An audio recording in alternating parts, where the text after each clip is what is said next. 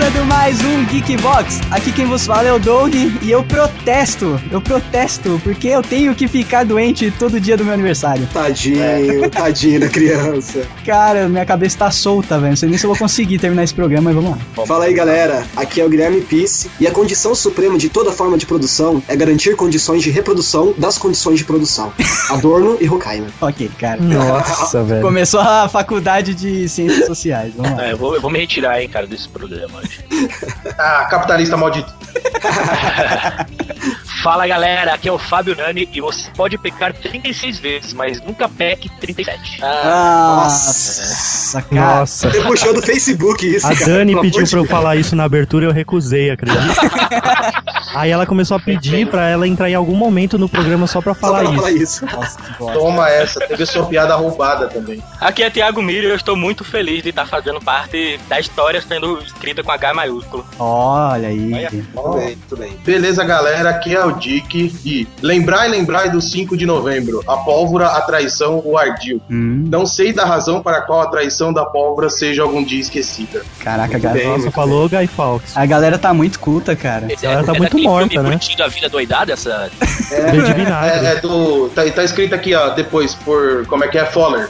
Não, como é que era o nome do cara no Curti- Curtindo a Vida Doidada? Esqueci o nome dele. É, Ferris. Bueller. Ferris. É, isso mesmo. Caraca! Para, Eu para, pensando para. quem Follett aqui. Para, para, para. Vai, Maru. Já? Caralho, não tenho tempo nem de pensar na abertura.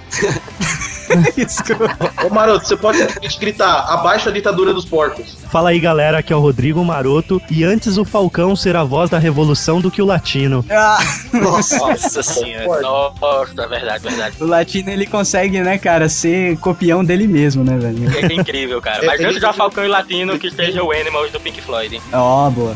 E é isso aí, geeks. Estamos aqui reunidos só com a trupe mais engajada do, da internet inteira, né, cara? Claro, saí Ah, daí claro, de casa. somos nós, né? Que somos a É. turma mais engajada da internet inteira, com Eu tô, certeza. gra- eu tô gravando esse programa da Paulista, sentado na calçada sozinho aqui. Exato, cara. Os geeks não sabem, mas foi a gente que começou tudo e a gente vai mostrar como logo depois do feedback. Demora muito esse feedback aí pra voltar? Demora um pouco, cara. Os caras, os caras pra ir no banheiro? Não. Esse Fábio Nando. Daqui a pouco ele vai sem avisar.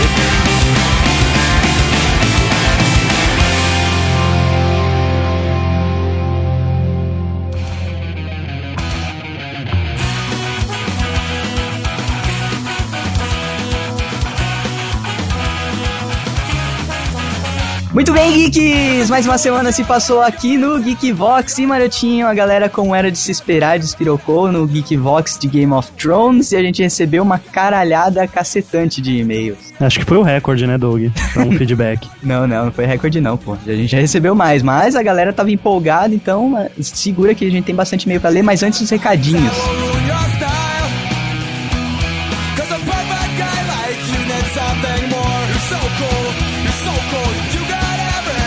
Primeiro recado, Marotinho, é que o Geekvox trará uma surpresa durante a semana. Fique ligado na gente, lá no site principalmente.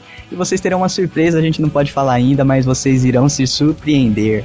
É isso aí, é uma surpresa que entrega o que promete. Exatamente, a gente não pode dar nenhuma dica, então é isso aí. E mais um recado maroto que está à venda, você que é fã de Game of Thrones e ouviu o último Geekvox, está à venda na Geektrine, a lojinha do Geekvox de canecas, está à venda lá uma caneca maneiraça de Game of Thrones, feita pelo nosso designer de vitrines, Reisler, Reisler Mulano. Olha que foda, maroto, está no post, quem ouviu o Geekvox já viu a caneca e só tá faltando comprar, manda bala, Compre. vamos abrir o bolso. Vamos parcelar no cartão. PagSeguro aceita 12 vezes. Exato, então ajude o Geekvox comprando na geektrine.com.br. É isso aí.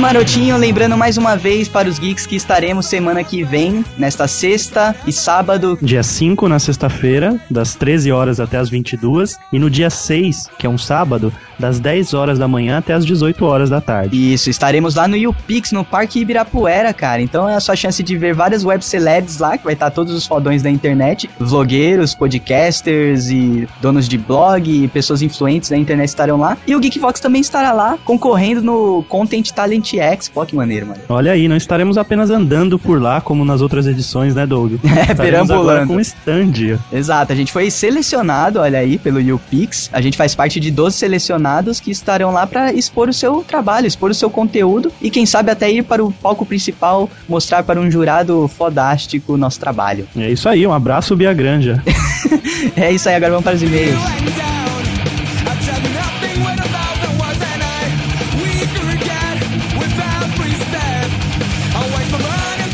Nosso primeiro e-mail aqui, Doug, é da Amanda Aparecida Rodrigues, nossa ouvinte de longa data. Exato. Ela manda aqui: Fala galera do Geekvox, é a Amanda de São Caetano. Fiquei um tempo sumida do feedback, mas não deixei de ouvir nenhum Geekvox. Estava na espera de um Geekvox sobre Game of Thrones, desde que o casamento vermelho explodiu minha cabeça. Muito boa a cena, não acreditei na morte do Robb Stark e esperava que ia dar algo errado, porque o Robb levou a esposa para a casa de Walder Frey. Estava pedindo mesmo pra morrer. Ah, Na lógico, minha- né, é, leva aqui trouxe a desavença, né? Na minha opinião, a morte de Robert Baratheon foi o tiro de largada para a Guerra do Trono. Depois disso, foi uma sequência de cagadas e mortes.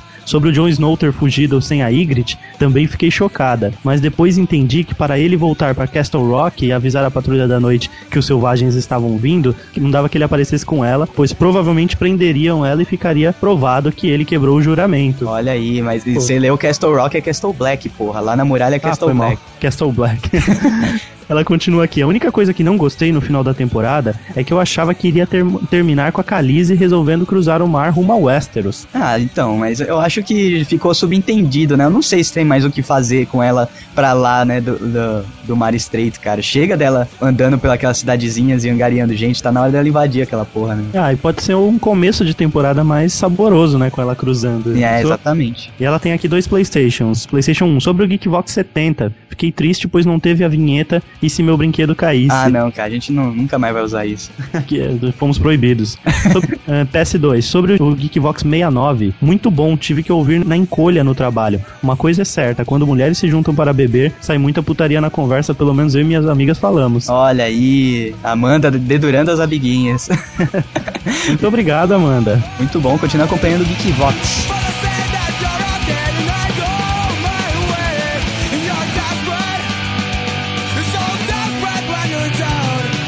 Próximo e-mail aqui é da Luísa Toledo. Olá, Geeks. Acompanho o podcast desde o primeiro sobre o Game of Thrones, lá na segunda temporada. Mas só agora vim mandar o meu feedback. Acho que devo me apresentar. Meu nome é Luísa Toledo, tenho 16 anos e sou de Santos SP. Primeiramente, quem são vocês pra falar de Game of Thrones?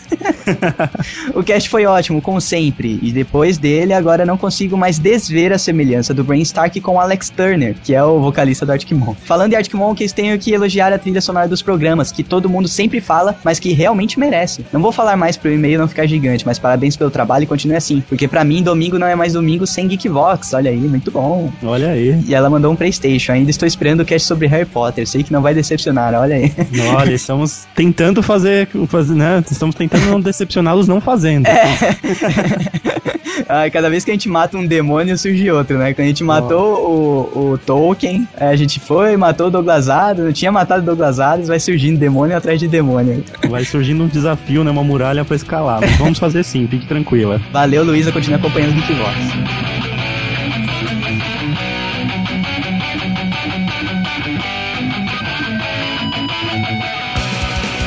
Olha, o próximo e-mail aqui é do Junior L. Será que ele assiste Death Note? Ele diz aqui: Olá, Geeks. Meu nome é Júnior, tenho 35 anos e moro em Capão do Leão, Rio Grande do Sul. Olha aí, 35 anos, hein, cara? A gente tá acostumado com ouvintes mais novos, a gente tá abrindo o nosso leque, mano. Tá que foda. Seja bem-vindo. Descobri o Geekvox há pouco tempo, mas o suficiente para tornar o seu podcast um dos meus preferidos. Não vou nem rasgar muita seda, vocês sabem que são foda. A gente não sabe não, fala aí, continua falando. Ah, Ah, mas venho por esse e-mail trazer-lhes um pedido de iluminação. Explico. Minha esposa, Alessandra, também gosta muito de vocês, especialmente dos podcasts com a participação das meninas. Só que ela também é fã de séries e filmes com temáticas fantásticas, alguns quadrinhos, entende a maioria das referências de Big Bang Theory e tem uma pequena coleção de action figures que, percebam, não tirou da embalagem.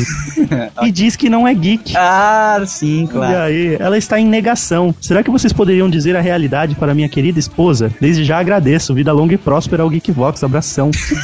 Cara, aí. Acho que a realidade vai bater a sua porta agora, dona Alessandra. Alessandra.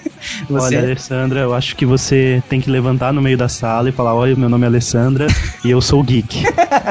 é, não é difícil não, cara. Sabe, só o esquema eu acho que o, o Júnior tem que fazer é fazer uma rodinha de cadeiras. Se tiver mais gente na, na casa dele que é geek, faz uma rodinha e tal, e todo mundo sai se apresentando e falando o porquê que é geek, cara. Assim, todo mundo vai, vai compartilhar dos mesmos sofrimentos e, e vai ficar mais fácil para ela admitir, entendeu? Ou então você pode usar também, Júnior, um cartão de estereótipos. Você desenha num, car num cartão cada faceta de um geek e pede para ela escolher aqueles que se assemelham com ela. No final vai dar geek, né? A soma de. ela vai ter que fazer um xizinho em todas, então ela vai, vai ser obrigada a admitir. Muito bom, Alessandra e Júnior, continue ouvindo o Geek Voz, cara. É um casal que ouve a gente, mano. Que Aê, foda. Vem pra rua, Alessandra. Vem ser geek na rua. Vem ser geek você também, né?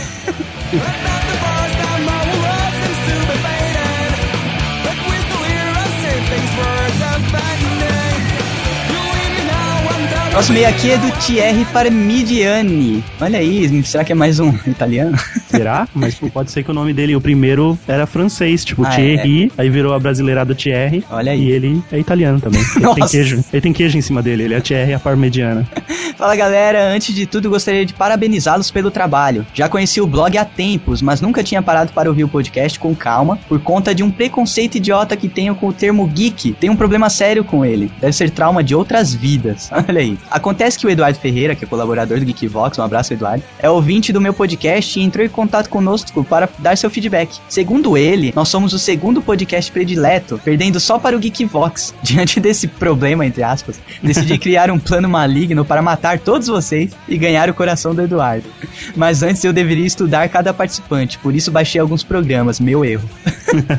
o cast de vocês é do caralho. Me arrependi muito de não ter começado a ouvir antes. Agora recupero o tempo perdido durante minhas viagens diárias de São Bernardo, casa, para São Paulo, trabalho. Bom, deixo aqui meu paraben meus parabéns pelo conteúdo e edição e já fica o convite para participarem do meu podcast, A Torre dos Gurus. Olha aí, deixou o jabazinho dele aqui. E mais uma vez peço desculpa por ter tido preconceito e principalmente por ter planejado a morte de vocês. Olha aí. muito bom, TR. Muito obrigado por ouvir o Geekvox e por não matar a gente, cara. É isso aí, parabéns pelo Torre dos Gurus. Só a abertura já é épica, né? meu? A É, pessoa muito- está andando no deserto e vê ao longe uma torre. Já é épico, parabéns. Show de bola, cara.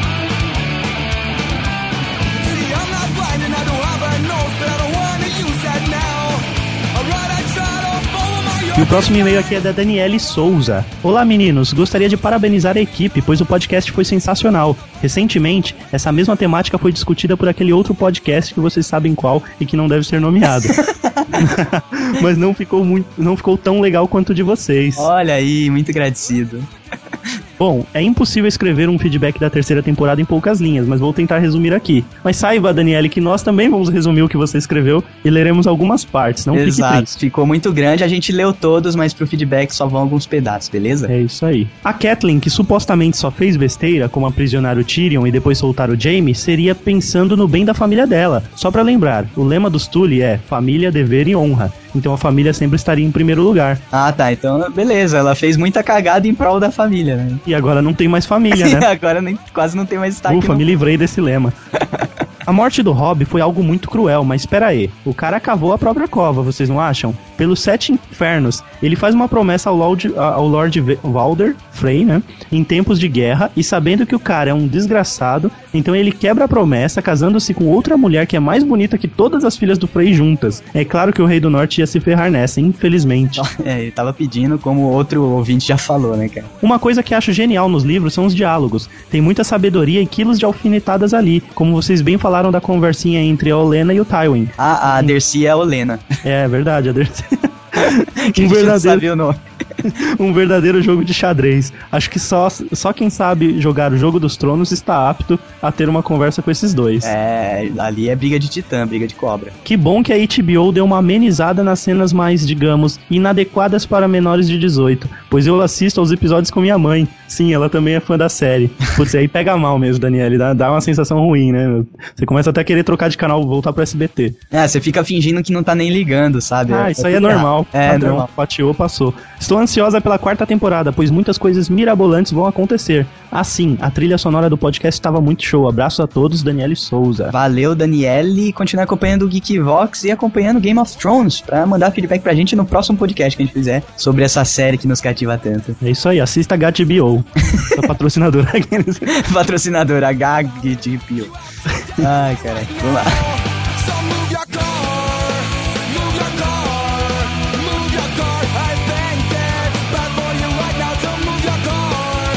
Próximo e-mail aqui é da Laís Kiko. Laís Kiko. Olá, amiguinhos do Geekvox. Meu nome é Laís, tenho 21 anos, moro em Blumenau, Sanca- Santa Catarina. Sou formado em moda e trabalho com des- como desenhista têxtil. Olha aí que foda. Cara, foda é o sobrenome dela. Uou, tipo, eu gritaria meu, meu sobrenome. Kiko! Este é meu primeiro feedback e vim contar como conheci o Geekvox e como passei a ouvir freneticamente todos os programas. Eu sou ouvinte há muito tempo do Nerdcast e sempre ouvia durante meu trabalho, mas na empresa que trabalho atualmente tive certa dificuldade de ouvir pelo fato da internet ser praticamente toda bloqueada e monitorada. Então decidi procurar meio de- meios de burlar isso. Baixei programas e tutoriais, instalei o iTunes, até liguei pro cara do TI, inventando uma historinha que eu precisava acessar o site do Jovem Nerd para pegar uma imagem. Enfim, nada adiantou. Olha só. Que, que pilantra. Aqui em Eu São também. Paulo isso se chama pilantragem, ué. Pô, amigo de TI, eu preciso pegar umas imagens no Xvideos, tem como liberar? Porém, nessas buscas por players que funcionassem na minha empresa, encontrei o YouTuner. Olha aí, o Geekvox tá lá presente no youtuner.com. O Nerdcast também não funcionou, mas os outros podcasts funcionavam. Passei a ouvir alguns e descobri que existia muito mais coisas nesse mundo de podcast que eu poderia imaginar. Comecei a ouvir alguns aleatórios, até que me deparei com ele, o podcast 69. Eita porra. Olha. Ouvi e adorei. Entrei então no site de vocês e adicionei nos meus favoritos para continuar ouvindo outro dia. Mas a vida não seria tão fácil. Outro dia, meu e-mail deu problema e fui obrigado a falar com o cara do TI. Ele acessa o meu computador e dá de cara com a minha página de internet e nos meus favoritos o dito cujo Geekbox 69 de sexo. Gelei na hora, ele me encheu o saco e me deu lição de moral, vê se pode. Eu tentei explicar, mas o coitado nem sabia que era um podcast. Nossa, que vergonha. Ele deve ter pensado que, putz, Putz, é aqueles cara de TI das antigas, sabe? Tiozão pô, da TI. só leu o número e a palavra, né? Resumindo, jurava que ele iria bloquear o site de vocês, mas até agora nada aconteceu, ufa. Enfim, tenho muito pro- muitos programas para ouvir ainda, mandarei mais feedbacks a respeito deles. Me aguardem. PS, desculpe o tamanho do e-mail, só porque é o primeiro, prometo. Beijos e vocês são ótimos. Valeu, Laís Kiko. Continue burlando o sistema, Laís. Vem pra rua. É isso aí, vem pra rua, burla o sistema pra ouvir o Geekvox, mas não deixa o 69 aberto na sua, no seu browser. não, Por favor. não é aconselhável. Vamos pro próximo e-mail.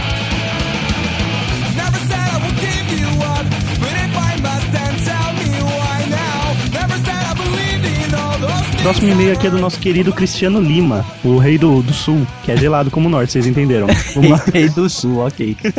Ele começa aqui com Valar Morgulis, que quer dizer todos têm que comprar na Geek Trine. Exato. sabem, né? Aqui quem vos escreve é o Va... quê? Valongar? Valoncar? Car. Aqui quem vos escreve é o Valoncar Cristiano Lima, citando a grande Olena, Dercy Tyrell. Quem nunca? Muito bom. pois as revelações do episódio foram a nível dos do Geekbox 69, certo, maroto? É o de sexo mesmo. Esse eu sei. Bom, como dizer o quanto me agrada falar de Game of Thrones? Embora eu tenha um pouco de- do fã chato que reclama de algumas mudanças, é, não achei, por exemplo, legal a ideia de misturar os, ter- os três irmãos Tyrell em apenas um Loras. Mas entendo que são necessárias e que algumas são até para alegrar quem já conhece a história. No Casamento Vermelho, esperava por uma fuga da Rainha do Norte, e quando os caras en- enfiam a faca no, no Nedzinho, deu pra ter um pouco de horror de volta. É, foi tensa. É. Mas o corte do pescoço da, da velha foi mais da hora. Quanto a cagadas de regras, poderia dizer que foram bem amenas. É porque eu falei pouco, né? Cristiano? Ainda mais se comparadas com um outro podcast que dizem ser o melhor do Brasil.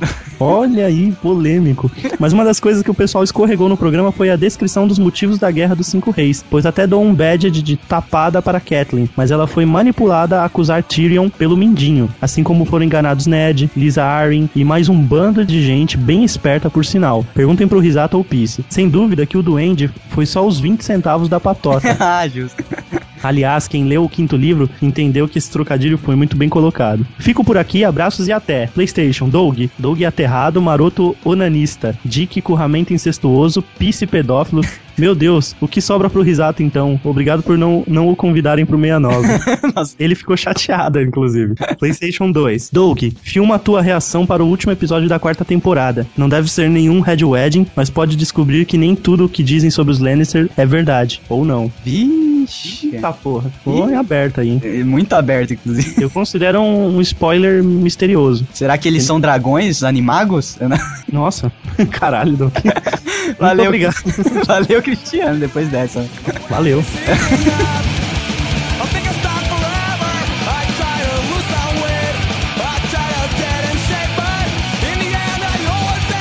Olha, Doug, recebemos um e-mail aqui do Gabriel Canedo, que é um amigo da Dani no joguinho de iPad Clash of Clans.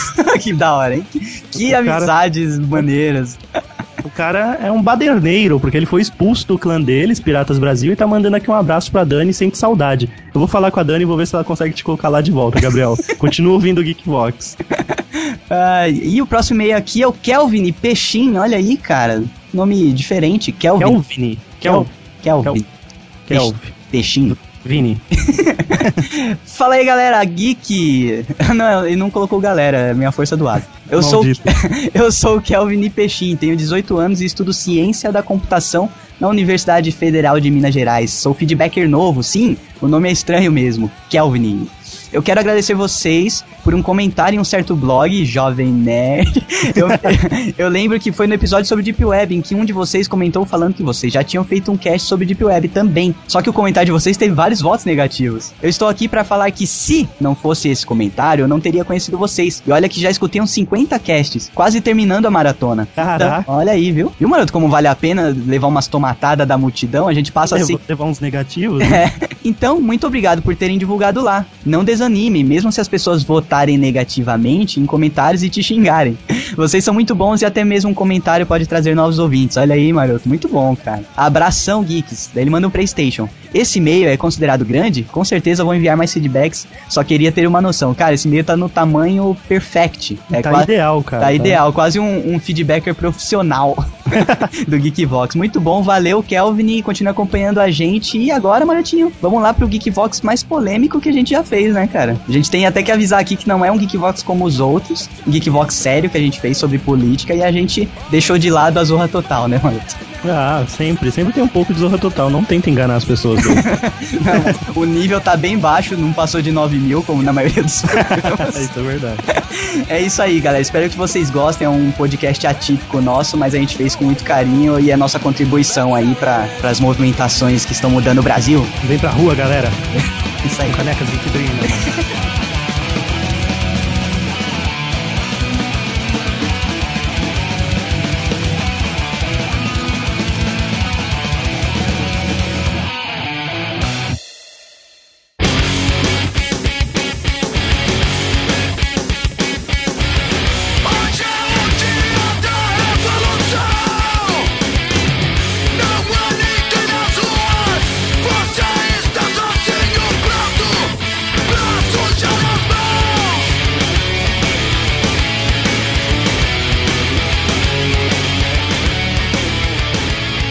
Que era o cenário antes da, da guerra?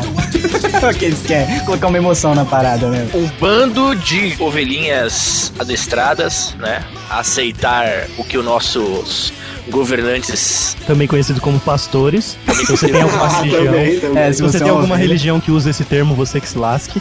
Vixe, esse vai ser um E aí, um, polêmico. aí um dia essas ovelhinhas que estavam na nossa mente, elas simplesmente tiraram a sua fantasia de ovelha e estavam lobos por baixo dessas fantasias de lã, que saíram pelas ruas exigindo seus direitos. E aí eu levantei da cadeira, eu fiquei muito feliz esses dias E todos. voltou a Não, na sentar. verdade, na verdade. Agora eu já essa, tô de volta à minha vida normal. essa é uma visão olhando, olhando assim, tipo, bem de longe, né, cara? De que era um, uma- um bando de ovelhas e que de repente as ovelhas despertaram, o gigante acordou, que nem tá sendo falado, né? Mas na verdade, a gente tem uma história de lutas no Brasil de pequenos grupos que lutam pelos direitos dos brasileiros há muito tempo, cara. Desde sempre, na verdade. Eu, eu acho que o diferencial grupos disso aí, viu, Guilherme? Eu, eu concordo contigo, mas o grande diferencial, talvez, desse movimento foi a questão de ser meio que apartidário, cara. Eu acho que não teve nenhum partido político. Não, não, sim, é, é, é, é um, é um engano isso, na verdade. Quando você vê o, como surgiu, como começou esse movimento, esse movimento começou por conta do, do aumento do preço das passagens de ônibus, isso aconteceu no Brasil inteiro, meio que simultaneamente, né? Ah, As cidades aumentaram os preços das passagens, cada cidade aumentou um tanto. E esse movimento do passe livre é um movimento organizado que já existe desde os anos 90, é um movimento antigo, e é um movimento das esquerdas, porque é, o interesse de você lutar por transporte de qualidade para a população, por um preço acessível, é um interesse das esquerdas, certo? Mas, mas as esquerdas com bandeira ou sem bandeira? Com Não sei se- bandeira, não sei com se bandeira. pode, mas... Não, mas assim, bandeira, esse negócio de bandeira não cabe bandeira. aqui, cara. Até porque, se você assistiu lá o Nerd Office, onde o Jovem Nerd o Azaghal falaram, e outros vídeos, essa coisa da esquerda e da direita, até o PC Siqueira falou muito bem. Essa questão de buscar é, qualidade no transporte e quase gratuito a um preço acessível é um movimento de esquerda em questão de pensamento. Mas não necessariamente precisa ser partidário. Eu não preciso Sim, sim, ser eu- eu- eu- um eu- partidário de esquerda pra poder. Senhor, Sim, Maroto, com certeza. senhor, a política no Brasil é ambidestra. Não tem esquerda ou direita. É, eu justamente. concordo. Dick, mas Não, sim, bem. você po- a, gente pode, a gente pode concordar, todo mundo aqui, que a gente não tem é, o partidarismo é, bem definido. Mas eu tô falando de ideais. Os ideais, as, as lutas, elas são de esquerda ou de direita, independente do partido, cara. E o fato de ser de esquerda ou de direita não tem a ver com o fato de ser partidário ou não. São duas coisas completamente separadas. Sim, o fato de apartidarismo é você não, não aceitar os slogans dos partidos, certo? Mas as lutas que estão aí, elas são lutas que são definidas pela esquerda ou pela direita. Não existe centro nesse caso e não existe a ambidestria, por exemplo, que o Dick falou. A política é ambidestra. Os partidos eles são ambidestros. Você não tem uma- não, um partido de esquerda definido, um partido de extrema esquerda ou um partido de extrema direita, apesar de ter alguns que são bem mais claros para um lado ou para o outro. Mas a, a- a ideologia em si, ela é ou esquerda ou direita. E aquilo pelo que se luta, ou você luta pela ideologia do que, do que está na esquerda ou na direita. Essa luta é uma luta antiga que também é partidária. É uma, o movimento, ele, o movimento passe livre é um movimento que surgiu de partidarismo, surgiu com partidos que eu não vou citar os partidos, ou, ou posso até citar, tipo PSTU, PSOL, PT, são os partidos que representam, entre aspas, a clara, a esquerda de um modo mais claro no, no nosso país. Sim, Então, mas é, radical. o foda é que não existe pice, esquerda no Brasil. A esquerda no Brasil é ridícula, esse PSTU, Não, cara. peraí, a gente tinha um amigo, o Paulo. PCO, PCO. O Ele, povo. ele pregava cada coisa escrota vinda desse PSTU, impraticável. Não, mas, Sinceramente, ô, eu acho que era só uma alegoria pra enganar quem acha que tá sendo de esquerda. Porque Não, quando vai não pro poder não é são- O assim. problema é que o Paulo é uma alegoria. É, o Paulo é maluco, cara. Isso que eu ia falar. o Vocês não Paulo- podem levar ele em consideração, mano. Que ele mesmo pegava as coisas e distorcia. Eu vejo os partidos no Brasil como produtos numa estante, cara. Pra mim, cada um tem o seu posicionamento, mas quando chega no poder, todos agem mais ou menos, né? Uns Quando você mais, chega na gôndola, você vê na, na gôndola é cada um na sua estante. Mas quando chegar no caixa, vai tudo na mesma sacola. Isso não dá certo. Calma, senador. Calma não, calma por que calma? Por conta das manifestações, das passeatas, dos apelos. O sistema ele é mais forte que qualquer partido, Douglas. Não adianta um partido chegar ao poder e tentar mudar as coisas que não vai Exatamente, exatamente, Miro. O que você tá falando é muito certo, porque é importante a gente definir que o sistema que nós vivemos, isso não é demagogia, não é o cara ideolo- ideologia fracote, né? Coisa de os pianos, sabe? Né? Coisa de Che Guevara de camiseta. O sistema que nós vivemos é um sistema capitalista. E o capitalismo, ele é um sistema da direita. Porque o capitalismo, ele gira em torno do interesse do capital. Você vai lutar em torno da sua individualidade. Ele não pensa no comum. O cenário brasileiro, Pisse, a galera que, que prega o socialismo ou coisa parecida, às vezes é mais capitalista quando chega no poder do que outros partidos. Então, aqui o sistema realmente é mais importante do que o- os Não, partidos. mas, mas você tá inserido no sistema, Doug. É Não, diferente. Culturalmente. seria, seria demagogia, seria hipocrisia, por exemplo, se eu vivesse em Cuba e, e lá em Cuba eu quiser, eu, eu tivesse, gastasse meu dinheiro com iPhone, no McDonald's. É diferente quando você tá inserido num sistema, você tem que sobreviver nesse sistema. Pra isso, você tem que trabalhar, você tem que se, se sobre- subjugar as hierarquias que você não concorda, as ideologias que você não concorda, as, as modas que você. As, que, o, que aquilo pelo que você luta, que a sua ideologia não concorda, mas você faz parte desse sistema, você faz parte de uma cultura ideológica de um sistema ao qual você está inserido. Não é porque o cara é comunista que ele, tipo, ele tem que odiar o McDonald's, botar fogo no McDonald's, tá ligado? Ou nunca comer nada do tomar McDonald's. Né? É, não tomar Coca-Cola. ele, é ele é proibido de comprar uma camiseta do Che Guevara, sabe? Ele é proibido de, de consumir, de ter um iPhone porque ele é comunista. Não, cara. O comunista, ele não quer que todo mundo seja fudido. O que o comunista quer é que todo mundo mundo tenha direito a ter as mesmas coisas, saca? Enquanto Então, só que- o cara, mas E, Esse e é o uma coisa- pensamento mais clássico, né? Mas não funciona. Não, Não, esse é o, esse é o pensamento claro, esse é o pensamento claro e tem É, toda, toda, toda Ma- Mas é, não é, um- não é um funcionar. pouco contraditório você falar que se você quiser ir no McDonald's você pode, se quiser tomar Coca-Cola você pode, se quiser comprar um carro importado você pode, porém eu quero que todo mundo seja igual. Né? Não- Sei lá, isso me Não, soa meio é contraditório, cara. A questão. Nani, Não, não, Nani, a não questão é- é, eu é quero, eu quero poder comprar isso, mas eu quero que todo mundo possa comprar isso também, sacou? Ah, não, muita historinha, cara. não é Desculpa, historinha, mas Diego, não é. Mas socialistas e comunistas, ideia- comunistas ideia- de hoje em dia são muito hipócritas, cara. É sério. O cara é. tuita do iPhone dele, meu, viva a revolução, o cara merece a morte, Não, sério. Não, não, você- você tá- iPhone Não, significa isso. velho, você, você tá criando estereótipo, cara. Daqui Exatamente. você índio só pode andar pelado, velho. não, eles não entram na minha pauta. Não, não, mas eu tô falando sério. O grande problema do Brasil é que, assim, a gente não é nem capitalista direito, porque a gente vive na política do New Deal ainda. O governo tem que pôr dinheiro, ver essas bostas de Copa aí que os caras fazem, entendeu? Vai falar de Copa, tem que botar dinheiro no governo.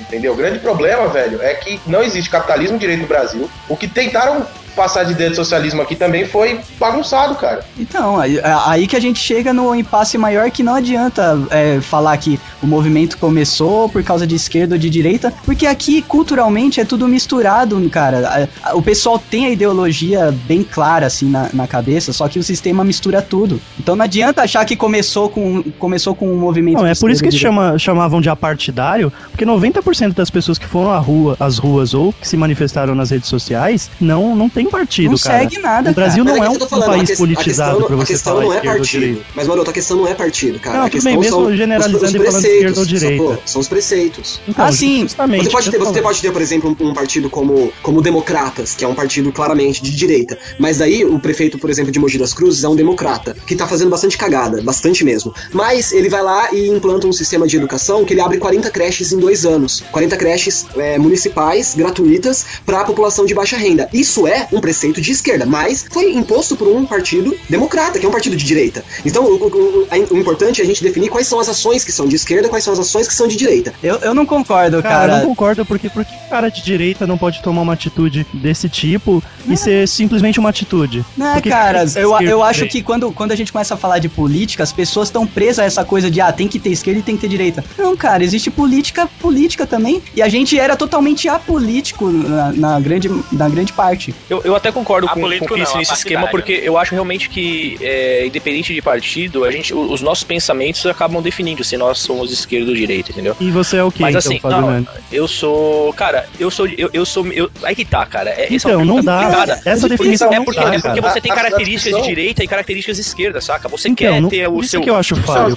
seu carro importado, mas muitas vezes você não quer que o cara do lado queira tenha o carro importado, saca? É, é mais ou menos assim, a gente é meio egoísta muitas vezes, sabe? Então assim, O- você o acaba problema- sendo mais problema- direita do que esquerda, e outras Isso, a você acaba questão- sendo de esquerda. O que define se você é de esquerda ou de direita, de jogando de jeito bem superficial, é o seguinte: você quer ter um carro importado, quer, mas você é, quer pisar no outro pra isso? Você quer, tipo, você prefere é, ter so- sozinho o seu carro importado e que todo mundo se for ao seu redor? E- então isso é uma individualidade? Ou você preferiria que todo mundo tivesse como ter um carro importado da hora? Mas isso é, Cara, isso, mas isso é que insustentável.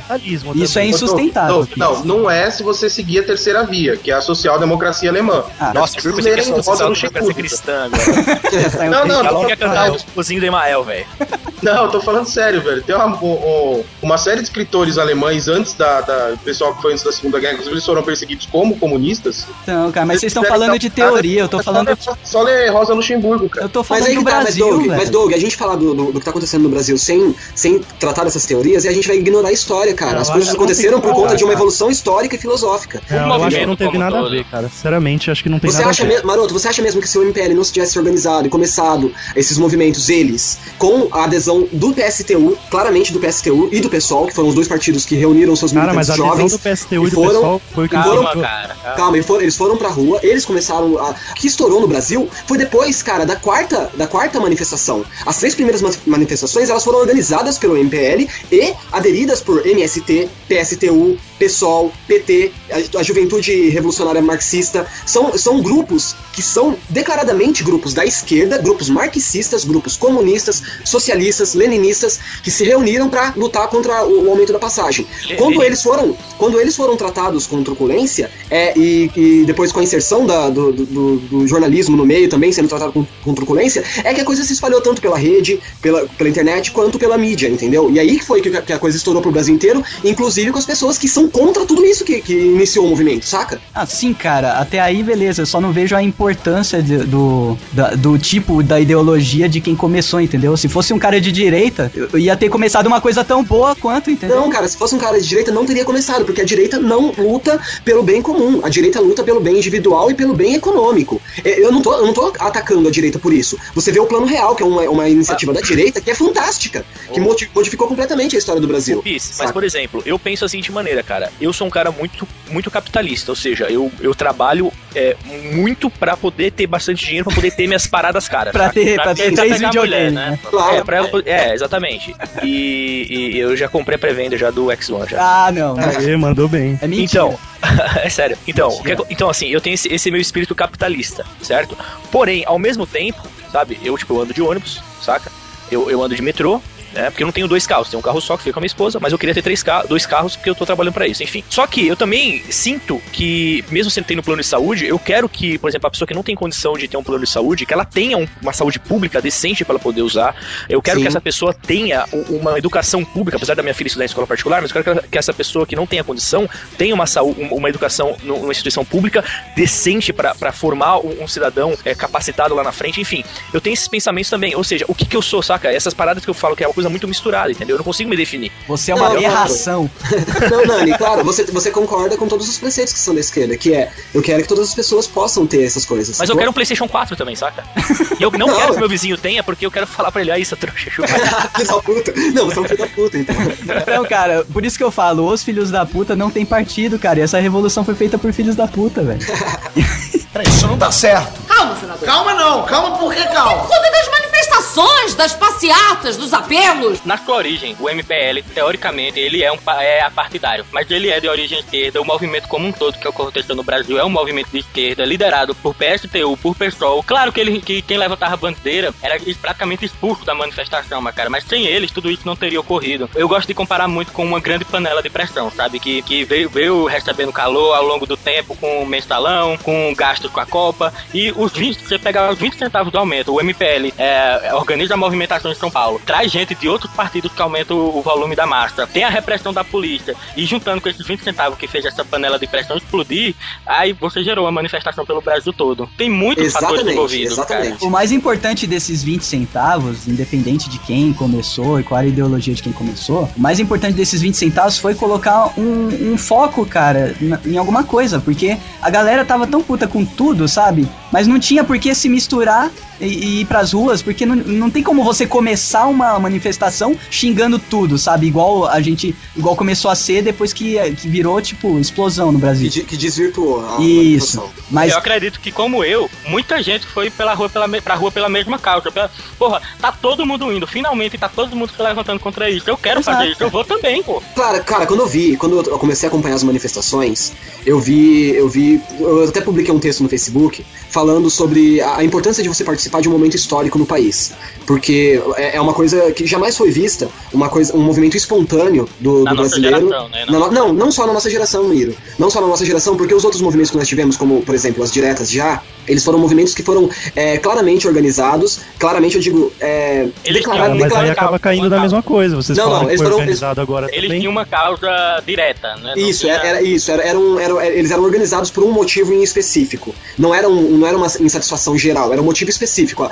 a luta pelas eleições diretas não era uma luta, por exemplo, contra a, a ditadura, como aconteceu nos anos 60, que não levou tantas massas à rua. Depois nós tivemos as caras pintadas, que é um, um movimento completamente forjado, que infelizmente ele foi um movimento criado pela mídia, ele foi um movimento criado pela Rede Globo, porque a Rede Globo colocou o Collor no poder e depois a, a Rede Globo se insatisfez com o Collor e resolveu tirar o Collor do poder. Se você estudar o- todo o movimento do Fora Collor, você vai verificar é, a influência que a Globo teve nisso a partir do jornalismo, a partir das novelas, sabe? Isso, Então, aí, isso aí é verdade. Isso daí, tipo, foi tão descarado que até a galera, sabe? A galera, é, vamos dizer assim, mais é, humilde, que não, não sacava. A galera que era manipulada, sabe? A galera mais pobre, começou a se tocar disso, cara. De, de tão descarado que foi essa, essa ação da Globo aí pra tirar o Collor do poder. Exatamente. Não que ele não devesse sair. Na verdade, ele não deveria nem ter entrado, sabe? Isso, mas quem colocou também foi a mídia. Foi a Rede Globo, foi a Rede Globo. Tem um documentário o fantástico. Fice dando nomes e o Geekvox saindo do ar, né, cara? Não, não é, não é pra atacar. É um bagulho que é histórico, tá ligado? É um bagulho que é o histórico. Ou você põe o pi no nome,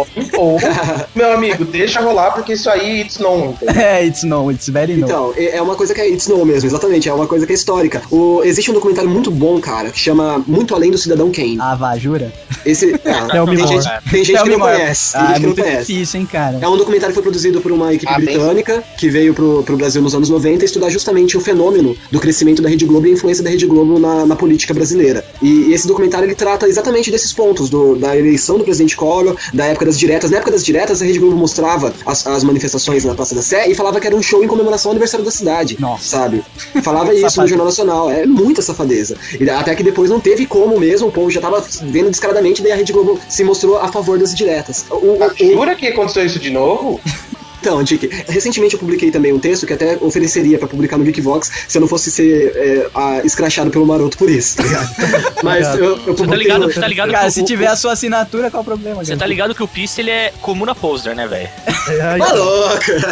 essa barba não Recentemente, engana. Eu publiquei um texto explicando é, os motivos do capitalismo ele ser líquido. Ele se adequa de acordo com seus interesses. Então, se você tem uma multidão nas ruas, você vai tentar suprimir isso o máximo de tempo possível. Quando você não puder mais suprimir isso, você vai tentar, você vai modificar a história tal qual em 1984. Lembra que o, o personagem principal, eu não lembro o nome dele, como é o nome do, do personagem Caraca, principal? esqueci o do dedinho da, da É. pintura. Isso, ele trabalha justamente, ele trabalha, não, não é. Ele trabalha justamente no setor de re- recontar a história, né? Ele, ele recebe as informações e ele recria a história de acordo com os interesses do governo naquele momento. A mídia do- no, sistema capitalista ela funciona da mesma forma. Ela tenta suprimir ao máximo possível. Quando não dá mais pra suprimir, ela se adequa àquele movimento e faz parecer que ela sempre esteve do lado do movimento. E o foda, o foda da, da mídia nesse caso, cara, é que isso aconteceu muito rápido. Porque quando eles começaram a, a cobrir o caso, a internet já tava engajada, cara, e eles não estavam preparados, eles nunca fizeram uma, uma cagada dessa com a internet pra desmentir eles, cara. Isso foi muito foda, porque foi assim. É, teve, teve umas três manifestações, tal. A galera, a galera colocava um videozinho todo manipulado pra parecer que era um bando de badernista e, e dava um monte de opinião falando que era um bando de badernista, molequinho cheio da grana, querendo brigar por um negócio que ele nem usa. Em três dias, a internet já começou a mostrar uma parada que, assim, nenhuma, nenhuma emissora ia conseguir sustentar aquele discurso de, exatamente. discurso de um bando de vândalo brigando por nada, sabe? Então foi uma coisa muito rápida, isso que foi foda, cara. Então, a, a parte da história, assim, mais diferente de tudo que já aconteceu até hoje no Brasil foi a internet, cara. A internet Exa- foi, Sim, a, com certeza. foi, a, foi a, a parte mais diferente de todo tipo de manifestação que tivemos no Brasil. Esse foi o maior diferencial, né, cara? Eu Acho que Foi. se, se não fosse a internet, com certeza não teria, acho que nada, nada. Cara, não eu nunca-.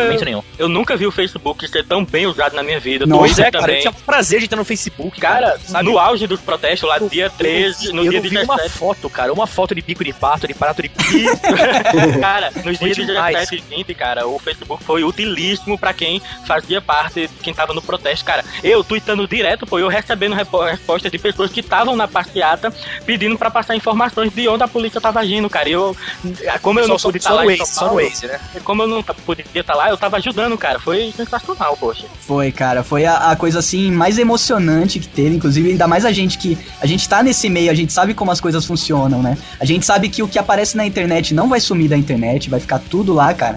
Os memes, a, a porra toda, os vídeos estão ali eternizados, cara. E a gente sabe o poder que a, a internet tem e que a mídia comum, ela despreza, cara. Não sei se você sabe, mas a Globo não coloca um vídeo dela no YouTube, cara. Não, eu não sei se vocês sabem, mas talvez seja uma informação até interna. Existem é, linhas editoriais que se mudam de acordo com o que está acontecendo. Então, algumas palavras, por exemplo, elas podem ser banidas ou elas podem passar a ser obrigatórias. Você pode perceber que desde o início das manifestações, a palavra Facebook foi banida do, da- do linguajar da Globo. Eles usam Exato. apenas rede social agora. E a palavra, e a, a partir da semana, do, do meio dessa semana, os manifestantes, a palavra foi substituída por ativistas Uhum. e os manifestantes que antes eles eram chamados, ah, uma pequena minoria dos manifestantes estão cometendo atos de vandalismo. Agora não, agora eles já falam baderneiros. É, um, grupo, um grupo de baderneiros. então, é, é- é um, é- esse tipo de situação é um tipo de situação meramente ideológica e prática. De tanto de ideologia, porque, é, é- aliás, de praticismo, porque você tem uma, uma, uma influência direta né, no, no seu público, com o tipo de palavra que você está usando, quanto de ideologia, porque essa influência ela vai moldar o seu público de acordo com aquilo que você quer mostrar. Exato, o público médio no Brasil, cara, ele vai repetir repetir nos bares, nos cafés, no- nas padarias, justamente esse discurso da mídia, cara. Mas a- o, o foda é que quem participou lá, quem foi lá dar a cara bater, levar borrachada, não era a galera da mídia comum, cara. Era a galera da internet. Então, N- whatever. Não era, não era, mas Misturou. agora é. É, Mas você vê, você vê uma mudança de posição muito rápida da Globo, principalmente do Arnaldo Jabor, depois que eles. Depois que eles viram, cara, que não dá pra combater a informação na internet, cara. Enquanto o Arnaldo Jabor falava uma merda, cinco minutos depois ele tava lá nos trend tops com mil tweetadas por segundo da galera falando que o que ele disse é mentira, pô. É, se ferrou lindo, cara. Amigos, eu sou um erro. Ele lindo. falou isso? Não, ele falou, amigos, eu errei. É, então, mas até Amigos aí, ouvintes, até mas aí, tipo, vê- isso não exime o, o tanto de merda que ele fala diretamente. Diariamente, diariamente Isso aí, velho, isso aí vai mudar Mas, tanto, é, pelo cara. menos, ele, ele tem alguma, vamos dizer assim, relevância, cara, apesar de Mas a Doug, gente mas não Doug, gostar. olha só, olha só o que, que é o que eu tô querendo dizer de como, é, como pragmatismo ideológico. O, o primeiro discurso dele atacando os, os manifestantes, chamando os manifestantes de, Paderneiro. de paderneiros e comparando eles com o PCC, o primeiro discurso foi feito no Jornal da Globo, na coluna dele, ao vivo, certo? Pela televisão. O discurso de retratação dele foi feito pela rádio, em um link que percorreu a internet. É, exatamente. Mas você Mas- vê. E outra Mas coisa. saiu no o Jornal da segundo, Globo também. Saiu, Sim. depois saiu, mas, mas assim, é porque ele tem uma escala, né, cara? Mas é, é aquilo, né? Por mais que seja por, com ideologia e porque não dá pra lutar, é melhor faz- é, que o cara faça isso do que o cara continuar batendo na mesma tecla, cara. Mesmo porque o, o- a Globo não ia deixar, né, velho? Não, claro, claro. Apesar de parecer opinião, na verdade aquilo é tudo editor- editoral, né?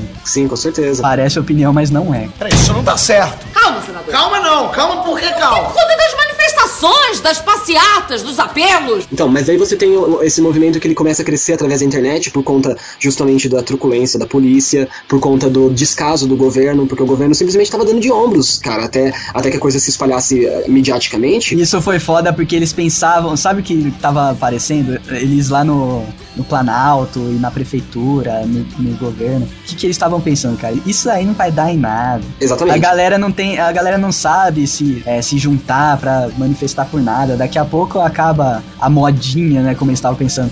E a internet, ela ajudou a manter esse fogo aceso, cara. Não tinha como as pessoas é, manterem a comunicação de uma forma tão vasta e um monte de merda indo aparecendo uma atrás da outra, sabe? Os vídeos de policial, policial mal treinado fazendo cagada. O grande momento, cara, o grande momento dessas manifestações, desse momento histórico que nós estamos vivendo, o grande momento disso foi a partir da quarta manifestação, quando teve a repórter da Folha que tomou um tiro de bala de borracha no olho, Aquilo sabe? foi o divisor de água, assim. É, Aquilo foi uma divisor de coisa eu quero comentar disso aí. Eu tava quieto até agora, mas só vou falar.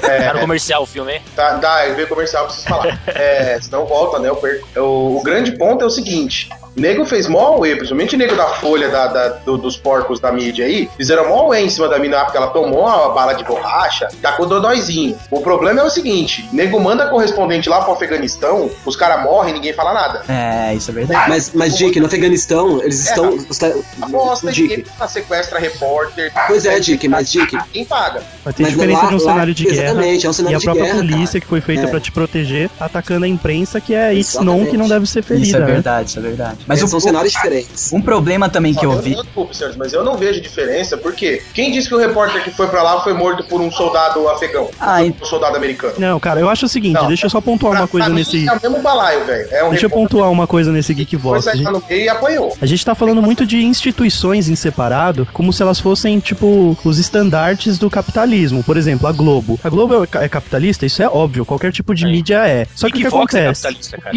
É, a gente tem banner, a gente tem anunciante, a gente corre Essa atrás de última caneca ficou muito foda, hein, cara. Eu, Olha aí, ó. Comprem a caneca. Só que o que acontece? O que eu acho que a gente não pode deixar desencadear é ficar pontuando esses grandes, eh, esses monstros da mídia, como a Globo e Folha, e ficar, tipo, apontando o dedo ou atirando neles, como, como se eles fossem os Mas, todos errados, olha, e esquecer do movimento mesmo em si, falar mais da, da parte mesmo da, da revolução dos jovens e tudo mais. Acho que a gente ficar Mas- nessa de esquerda, mas, olha, direita. Mas, Rodrigo, tem muita Globo. influência, cara. A Globo vem de décadas e décadas mani- Tem, tem manipulando a influência, população. Miro. Só que eu acho assim, se a gente for perder nosso tempo apontando cada grande empresa que já mexeu ah, os palitinhos pra fuder o Brasil, a gente precisava de uns 8 Geekvox. Ah, não, então, é, não, é, mas- o que a gente tá fazendo aqui é montando um, um panorama pra, pra entrar justamente nesse aspecto, né? Eu suponho que seja isso. É, a gente não, tá montando a- um panorama. a- isso, isso foi, foi, foram vários estopins, independente de ser da Folha, Maroto, é, foi um dos símbolos da revolução, entre aspas, entendeu? Foi essa mulher com esse olho zoado. O próprio Estadão era um que chamava de badernista a galera. Foi essa na mulher, Folha, essa cara, mulher virar Folha. assim, é, a Folha. Foi essa A mulher virar um símbolo que eles mudaram o discurso da noite pro dia, foi ridículo. Cara, no, no dia, no dia da manifestação, naquela, naquela quarta-feira, não, aliás, naquela quinta-feira, a quinta é, foi foda. Então, naquele dia, a Folha publicou, a Folha e o Estadão publicaram os dois um editorial que apoiava que a polícia utilizasse o máximo de força possível para conter os baderneiros que estavam tomando as ruas de São Paulo e, atrapalhando o movimento de ir e vir e a liberdade de ir e vir do cidadão paulistano. As- os dois jornais publicaram esse editorial. A capa da Folha trazia uma foto dos manifestantes e em cima tava, dizia: vândalos depredam uh, a cidade. Embaixo eh, tinha uma notícia sobre a Turquia e tava lá ativistas da Turquia, sabe? Você via no meio, na mesma página, na mesma página você viu o tipo de tratamento dado diferente aos dois. No dia seguinte, a, a, a, a posição mudou. É, então, é por isso que eu falei, esse símbolo foi muito importante. Essa, essa mulher virou um tipo de Marte, alguma coisa assim. Isso. Que Isso mostrou foi aconteceu por causa teve também, teve também É, aquele vídeo do cara apanhando pra de ser- sete, precisa de se sete aproveitar policiais da. Rocan. Ah, não, tipo, foi, foi uma sucessão de cagada inacreditável, né? Que o erro aí nessa Mas- mulher foi atacar a imprensa, cara. Isso, isso o cara, o Leônidas, quando ele jogou o cara no poço, no 300, ele sabia que tava fazendo uma merda foda. Exatamente, cara. Mas isso tudo foi só porque a imprensa foi atacada. Inclusive tem um vídeo bem forte de tinha um grupo de, jornalistas, de fotógrafos, e que o cara jogou a bomba no meio deles. Então a imprensa tava batendo, né? Chamando os manifestantes de vândalos, até que a, a bronca pegou pro lado dela também. Então, é exatamente, porque a gente tem que separar, igual a gente faz com a polícia. A gente não pode, por exemplo, culpar o policial, que é um cara que trabalha, que tem a família pra sustentar, sabe, pela, pela truculência da, da instituição da polícia militar. A gente não pode individualizar uma pessoa, um profissional, por conta da instituição. A Por gente causa da vai- corporação corrupta que é a polícia. né? Exatamente, exatamente. Do mesmo modo que a gente não pode é, individualizar o jornalista. Eu sou jornalista, porra, eu sou repórter, sabe, de jornal diário. É, a gente não pode é, individualizar o jornalista, o profissional que tá lá naquele meio, trabalhando, por conta da instituição corrupta que é a imprensa, saca? Exato, é a mesma O mesmo coisa. aconteceu com o Jabor, cara. Esse primeiro editorial dele foi o que o Doug falou. O bagulho é escrita, não é a autoria dele nem fodendo. Porque Não, é o que mas- vocês mas é que comentaram. tá, mas a é Globo tá. ela iniciou o plano A, que era a, Tentar abafar. Abafar. Isso. Aí o plano A não deu certo, vamos pro plano, plano B, que é chamar a Regina Casé pra agitar as, as manifestações. Mesmo porque você nunca. É, é, cara, eu nunca vi o, o Jabor ou qualquer cara que dá opinião, dar uma opinião contrária à notícia que ele acabou de dar segundos atrás, tá ligado? Não existe isso. Azad. a Sherazade é maluca, ela não conta. Ela é maluca, cara. Ela só teve aquela opinião sobre o carnaval e nunca mais fez nada que preste. ela, ela é totalmente esclerosada, aquela mulher, cara. Eu não quero nem falar dela aqui. Então, daí o lance é esse, cara. O, o, o fato do jornalista estar lá cobrindo, quando ele chega no jornal, aquela matéria vai ser editada, vai ter uma linha editorial que ele vai ter que seguir, saca? Então ele poderia, o, o jornalista, o profissional, no- nas primeiras manifestações, poderia até ter chegado lá falando: gente, vocês não sabem, a polícia chegou e bateu em todos os manifestantes que estavam lá. E foi a, a polícia foi super corrupta, a polícia foi super do mal. E o jornal fala assim: foda-se, eles estão atrapalhando no centro da cidade. Mas aí, quando o jornalista é atacado, a, a- a imprensa ela poderia até, nesse momento, mostrar o quão, o quão é foda esse lance de você ser hierárquico e falar e lançar um foda-se pro próprio jornalista, que é muito comum acontecer. Mas a internet tava lá. É, por causa dessa, dessa máquina de manipulação, que eu acho que a gente devia confiar mais em blogs do que nesses Exato. grandes portais. Sim, Lá nos Estados certeza. Unidos, um blogueiro, ele tem um poder de opinião similar ao de um jornalista, tipo, de grande porte aqui no Brasil, vai, um Jabor da vida. Um blogueiro lá fora, ele fala uma coisa e repercute mais do que esse cara que tá na mídia, mas aqui ninguém ouve, cara. Aqui tá Isso. todo mundo um pouco se fudendo pra blog. Mas isso, mas isso tá mudando, isso tá mudando. Só fazer um paralelo, não sei se vocês viram um filme, tem nada a ver com o movimento político, mas o filme chama Contágio. Ah, eu sabia Sim. que você ia falar dele, cara. Então, que o tem- blogueiro é o cara que. O único É, que tem o, o, o blogueiro lá que é o cara que. Ele foi o grande ventilador. Tipo, as farmacêuticas fizeram a merda e ele só espalhou. Querendo ou não, no filme ele acaba sendo um vendido no final, né? Sim. Mas tirando essa parte, o poder de influência que ele tem em trazer a verdade à tona é o que o brasileiro devia prestar mais atenção. Porque eu aposto que muito jornalista, até de jornal pequeno, como o Pissi falou, teve mesmo que mentir, entre aspas, né? Teve que publicar o editorial que estava pronto, falando de baderneiros, ao invés de falar a verdade. Mas no blog pessoal do cara, eu tenho certeza que o cara escreveu a verdade. em pseudônimo ainda. né? É, pode ser. Pra- Em pra per- tem Guilherme Pissi Teodoro. Guilherme Pseudônimo. Justamente que é pra não perder o emprego, né, cara?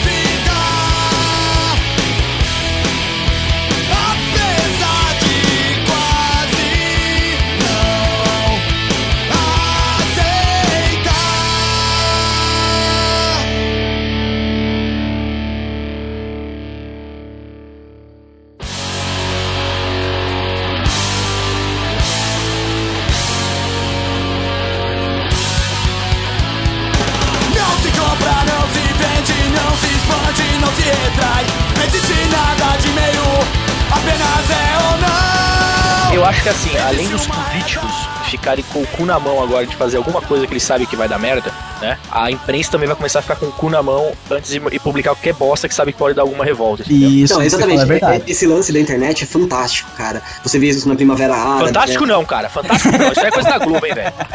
Abaixa a Globo. O Pisse tá vendido. Você viu? Ele tá fazendo merchan Nossa, agora do trai-. Falou, traiu- falou, traiu falou de esquerda. Traiu de- Falou de movimento. Além da Muralha e agora vem o Fantástico. Eu tô falando em Finord ainda, né? Vai rolar malhação nessa porra aí, quero só ver. Não, mas esse lance é muito da hora, cara, da internet, porque é um fenômeno, um fenômeno que ninguém nunca tinha presenciado, sabe? Fenômeno não, porra. Fenômeno não. O cara foi no hospital lá, Chato. tá ligado? Fenômeno Caraca.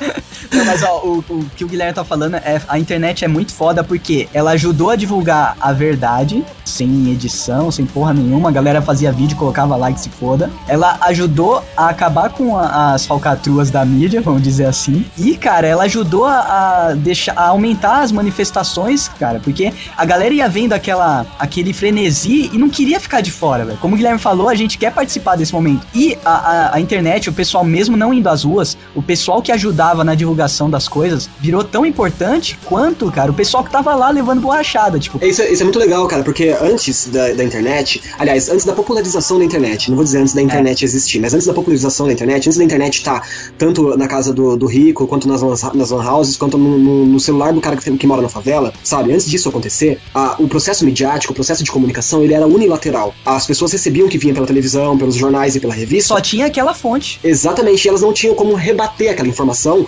é, é, questionar aquela informação. Mesmo Agora, sabendo da mundo- verdade, né, cara? Exatamente, agora todo mundo é, produ- é produtor de conteúdo, cara. Todas as pessoas são produtoras de conteúdo. Desde a, da minha mãe, que tem Facebook, sabe? Até, até o dono do- de, um- de uma grande empresa jornalística. Todo mundo produz conteúdo. E foi o que a instituição policial, tipo, se esqueceu completamente, né, cara? Porque eles começaram a fazer umas barbaridades e esqueceu que qualquer maluco saca um celular ali e grava, velho. Eles estavam totalmente fora do, fora do tempo, Cara, o vídeo do jornalista lá da Carta Capital sendo autuado por causa do vinagre É. é, a demonstração clara disso. O, o, o do chefe acima do cara, porque no começo você acha, ah, o cara é despreparado, né? Fazer o quê? Essa polícia é uma merda mesmo. Aí ele leva pra falar com o chefe dele, o chefe dele fica puxando o celular, tipo, ah, você quer filmar o nome? Aqui o nome. E bate umas três vezes É, o celular do cara contra o peito. Ele não e sabia manda pôr a mão pra trás e algema, Isso, velho. ele não sabia a proporção que ia tomar. tá? Não, é, é- as ações da polícia, as ações. Eu vou, eu vou, eu vou é, colocar entre aspas, não, vamos, vamos grifar. As ações desastrosas da polícia nessa manifestação, ela mostra claramente que eles realmente estavam muito atrasados. Eles não imaginaram, não imaginaram, né? Inocente deles, mas enfim.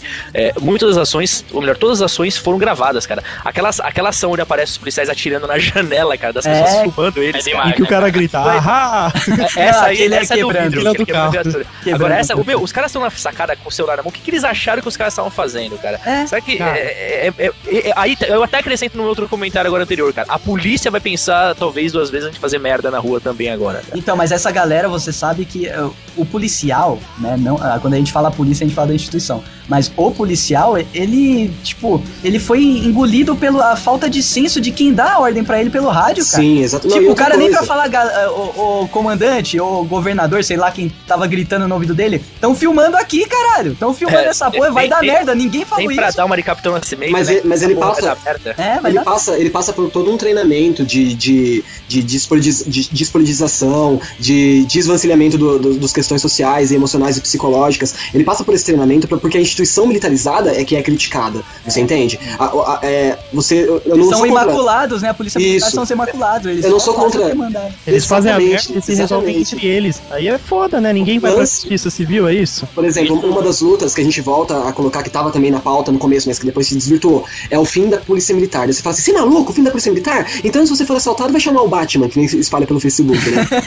Mas o lance é um pensamento muito simplista falar isso. Por quê? O lance não é ser contra a polícia, é ser contra a polícia militar, a militarização de uma instituição policial, que é uma instituição que só no Brasil e em mais um país do mundo, que eu não sei qual é, são os, dois únicos países do mundo que tem polícia militar. Você não pode militarizar uma instituição que tá ali pra defender o povo. Você não pode misturar civil e militar. Não, não funciona essa mistura. Você a, pode. polícia militar, a Polícia Militar é uma instituição residente da ditadura ainda, inclusive a ONU já pediu que o Brasil ponha um fim nela. Olha aí, cara. Então você tem todo um processo de militarização do policial, que, que, que você. Eu até entendo o policial, sabe? Imagina a confusão na cabeça do cara. O cara sonhava em ser um herói, em ajudar a sociedade, e defender e lutar contra o crime. E ele, é- ele, é- ele tem um, um treinamento militar que é de. de Transformar ele num robô, né? num robô, num robô que cumpre Na ordens. verdade, não é nem num robô, velho. Você transforma o cara, desculpem os, os policiais, mas você transforma o cara num soldado, num guerrilheiro. É, exatamente. Isso, numa máquina de repressão, cara. Exatamente. Então a ideia da polícia não é, é- é, sabe, é aquela coisa americana, servir e proteger. Não existe. É a OCP, as três diretrizes. É, né? Não, o CP é lucro, Robocop e o robô da hora. É, o robô da- o robô grande que tropeça na escada. Exatamente. é o robô da hora. Ô minha filha, olha só, não dá pra parar de roubar assim do nada, não. Não é parar! Eu não falei parar! Não, imagina se a polícia não fosse militar, como a polícia seria? É, então, imagina um monte de agente foda, né, cara? Tipo Exatamente. Ia ser assim, cara. Ia ser igual a polícia é, no- em Nova York, por exemplo. Eles têm os setores, a homicídios, a Isso. narcóticos, e a- eles são investigadores. Os policiais eles são treinados pra investigar. É, não, Isso. não, tem, tem a, a força de rua e tem, o- Tem, são os Rookie Blue. Os Rookie Blue, é, eles são a força de rua. Eles passam por um processo que seria tipo um. Não vou falar estágio, porque não é exatamente um estágio. Mas ele passa por um período como o Rookie Blue, que ele fica como policial de rua, que é, que é patrulha, né? Como se fosse a nossa guarda civil, a guarda, guarda- civil metropolitana. É o cara que tá ali pra, pra galera saber que tem alguém ali, né? Não fazer- Exatamente. Mas esse- esses Rook Blues, eles não vão conter manifestação, cara. Isso. Sabe? Eles, eles não vão. é, eles não vão fazer investigações, eles não vão subir morro, sabe? Eles não vão invadir o Brooklyn e derrubando porta. Quem derruba É, então porta são os- talvez o que funcione pros Estados Unidos não funcione aqui também, Não, né? claro, eu tô é importante eu tô- a gente eu tô pensar. generalizando, tô não dá pra andar igual a polícia de Londres com um pedacinho de madeira, achando que vai fazer frente a alguém ou, aqui. ou a do Então- Japão com uma luvinha branca. É, mas, ô Maroto, essa polícia do cacetete, ela fica só no centro de Londres, né? É, exatamente. Não, então, mas no centro de São Paulo, nem com R15 você sai vivo. Então, mas isso daí é uma cultura que tem que ser mudada ao longo do tempo, cara. Você não vai de uma hora pra outra falar, ah, a polícia agora é um bando de carinha de terno que corre de sapato atrás do bandido. Não existe isso, entendeu? Não, claro que não. Claro que... É, tanto que, se vocês pensarem, a própria polícia tem um dilema interno, e, por exemplo, a, a polícia tem, a militar tem as forças especiais. Você tem, por exemplo, o policial de bicicleta, né? não, não zoa, cara. Isso é uma iniciativa interessante dos caras. Não, mas você falou como força especial, foi engraçado. Não, mas é, é uma força Deu, deu quase pra dar um aval pro cara. Forças especiais dos. é, forças especiais policiais de bicicleta, tá ligado? Shortinho. policiais de maracota lá. esse bagulho. e o interessante desses caras é o seguinte: é, os policiais tiveram um problema dentro da corporação pra colocar essa força na rua, porque o uniforme deles não é uniforme de polícia. Olha aí. Porque o cara tem que usar bermuda e policial não pode usar bermuda. É, policial tem que usar o cinza, né, cara? Que é uma cor que não, não inspira nem criatividade. É pra você, tipo, nem pensar mesmo. É, é que o de- cinza é a camuflagem urbana. É, É isso camuflagem. aí. Sel- selva de pedra, é nóis. Então, e outra Cara, coisa, a, a polícia, a polícia militar, enquanto instituição militarizada, ela foi criada justamente para defender o patrimônio numa época ditatorial, é, que era para defender quem? Os ditadores, os- o, o governo militarista, os ricos, o patrimônio. A polícia militar, ela tem um, um- um preceito de defender o patrimônio, o que vai de encontro justamente com o, o quesito de polícia, o conceito de polícia, que significa defender a população. É, não, não, não as coisas, né? Não os carros, Exatamente. as casas. Eles não são seguranças contratados, né, cara? Exatamente. Então é, é essa a luta pra- pra desmilitarizar a, a polícia. Essa não é uma luta que a gente tem que falar assim, ah, os porcos fardados. Isso é senso comum também, saca?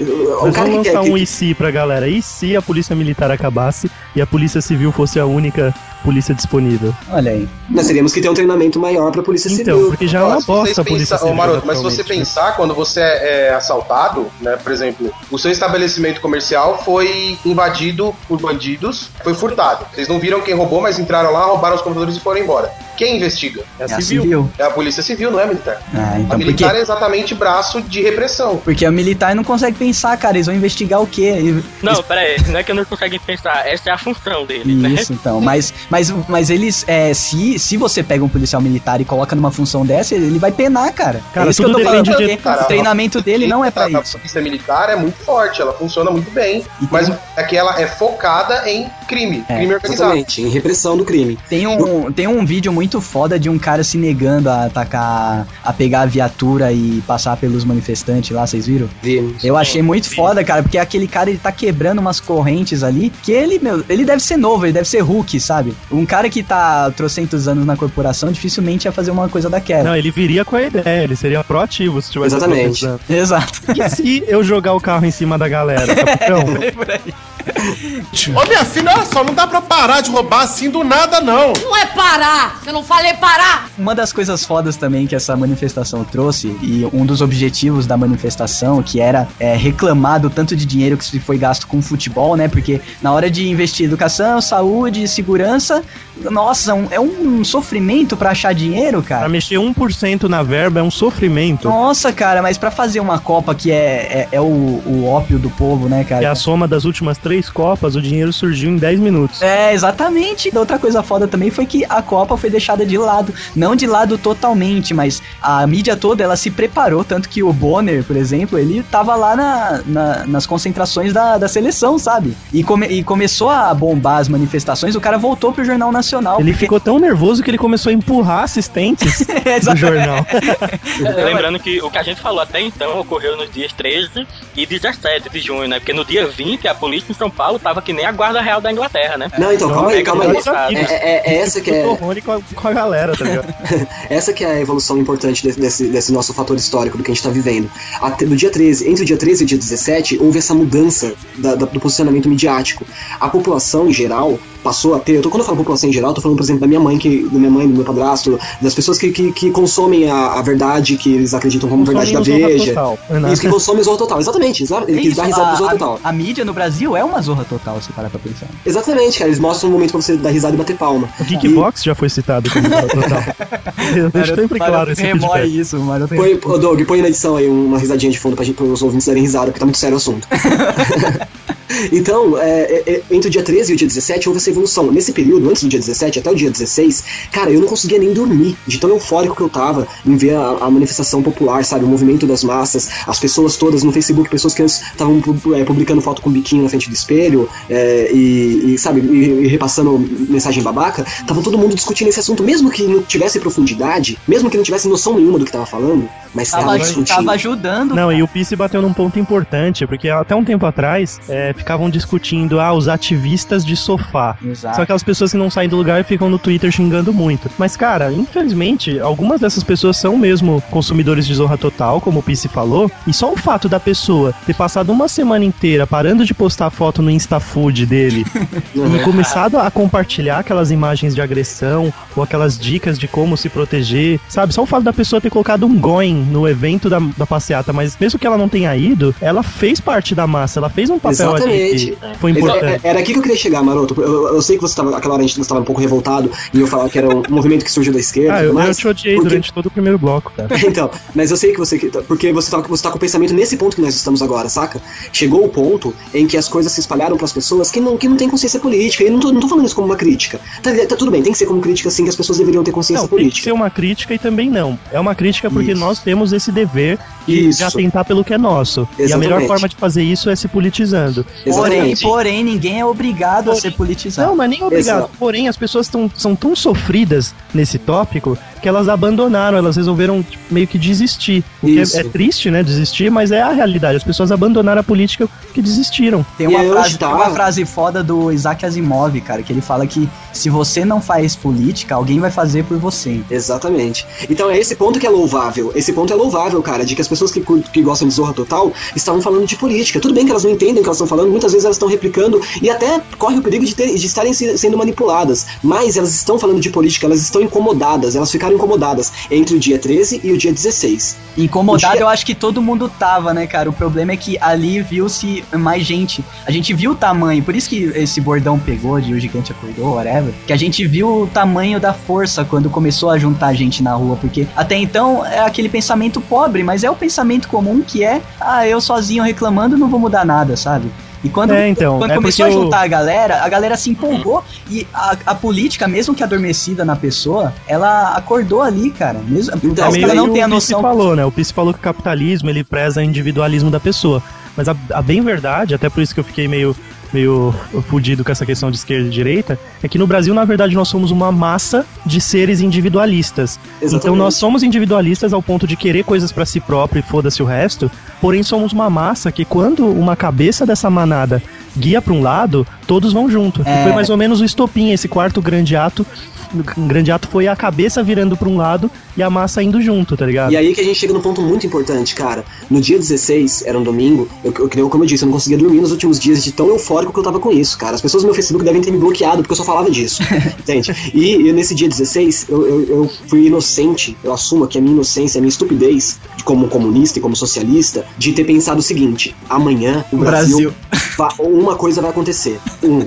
Só tem duas possibilidades. Ou o povo vai derrubar o poder, ou ah, o poder vai dizer foda-se de uma vez pro povo e vai sair matando todo mundo e vai ser a, a escadaria russa, sabe? Olha aí, cara, isso que eu falo, é o pensamento que você colocou, inclusive, no começo Não, foi- programa, de é, foi- foi extremo. inocente, de foi extremo. E no Brasil as coisas não são extremas, Sim, cara. exatamente, exatamente. É por isso que eu digo que eu, que eu assumo que foi inocência, que foi estupidez da minha, da minha parte pensar isso. Eu pensava, eu, eu pensei naquele dia 16, que no dia 17 o Brasil ia parar de uma forma, mas não como o Brasil parou. O Ninguém ia Brasil trabalhar, todo não, ia invadir. Brasil- não, não vestir vermelho, cara. Vestir que, que seja vestir zoando. vermelho. Mas o Brasil, os, os manifestantes iriam invadir os poderes públicos, iriam exigir uma resposta contundente e imediata dos governantes. E quase O, rolou isso o lá Guilherme ele imaginou um apocalipse zumbi, tá ligado?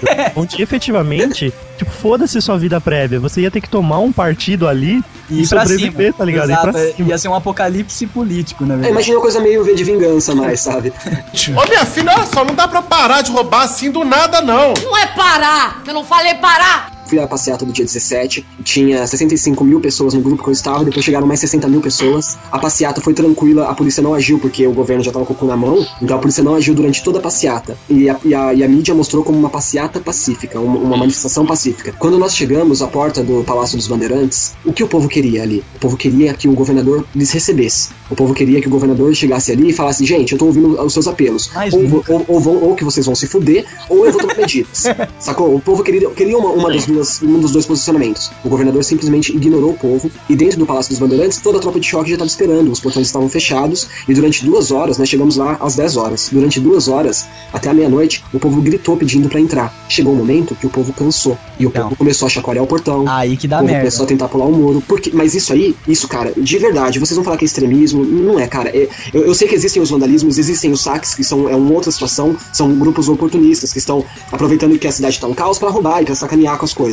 Mas nesse, nesse tipo de situação em que o povo ataca os prédios públicos depois de muita revolta, isso se chama uma é raiva acumulada e isso é legítimo. Isso é saco É X. legítimo e eu apoio. Eu também, eu também. Eu tava lá, cara. E aí e eu tomei bom- bomba de gás, sabe? Jogaram na, em- pro meu lado, tá ligado? E mesmo que eu Pisse, mas qual é a diferença entre você e mais 20 mil na porta dos do Palácio dos Bandeirantes e aquele grupo de 50 nego na frente da prefeitura, com aquele bombadinho de camiseta branca, é, fazendo o que fez ali? Então, a Porque o diferença. bombadinho ficou marcado como sendo vândalo e o pessoal do Palácio dos Bandeirantes não. Ah, peraí, é- peraí, peraí, peraí. O bombadinho marcado não ficou conhecido como Wanda. Ele foi identificado e preso. Ele é filho de empresário de transportes em São Paulo. É, Isso, ele é- Ele Não, tava lá. Ele, foi, é o mesmo cara que rasgou, ele é o mesmo cara que rasgou os votos no. no Não, não é não, cara, não é não. Não é o mesmo Não é? cara, não. Não, isso aí foi boato na época. é boato, mas é, eu outro sei, cara, também- é cara. é- essas informações de que ele é filho de empresário e tudo mais, eu sei que o- existe um, um- um setor na polícia militar, que todo mundo deve conhecer, que se chama P2. Esse setor é o setor de policiais infiltrados.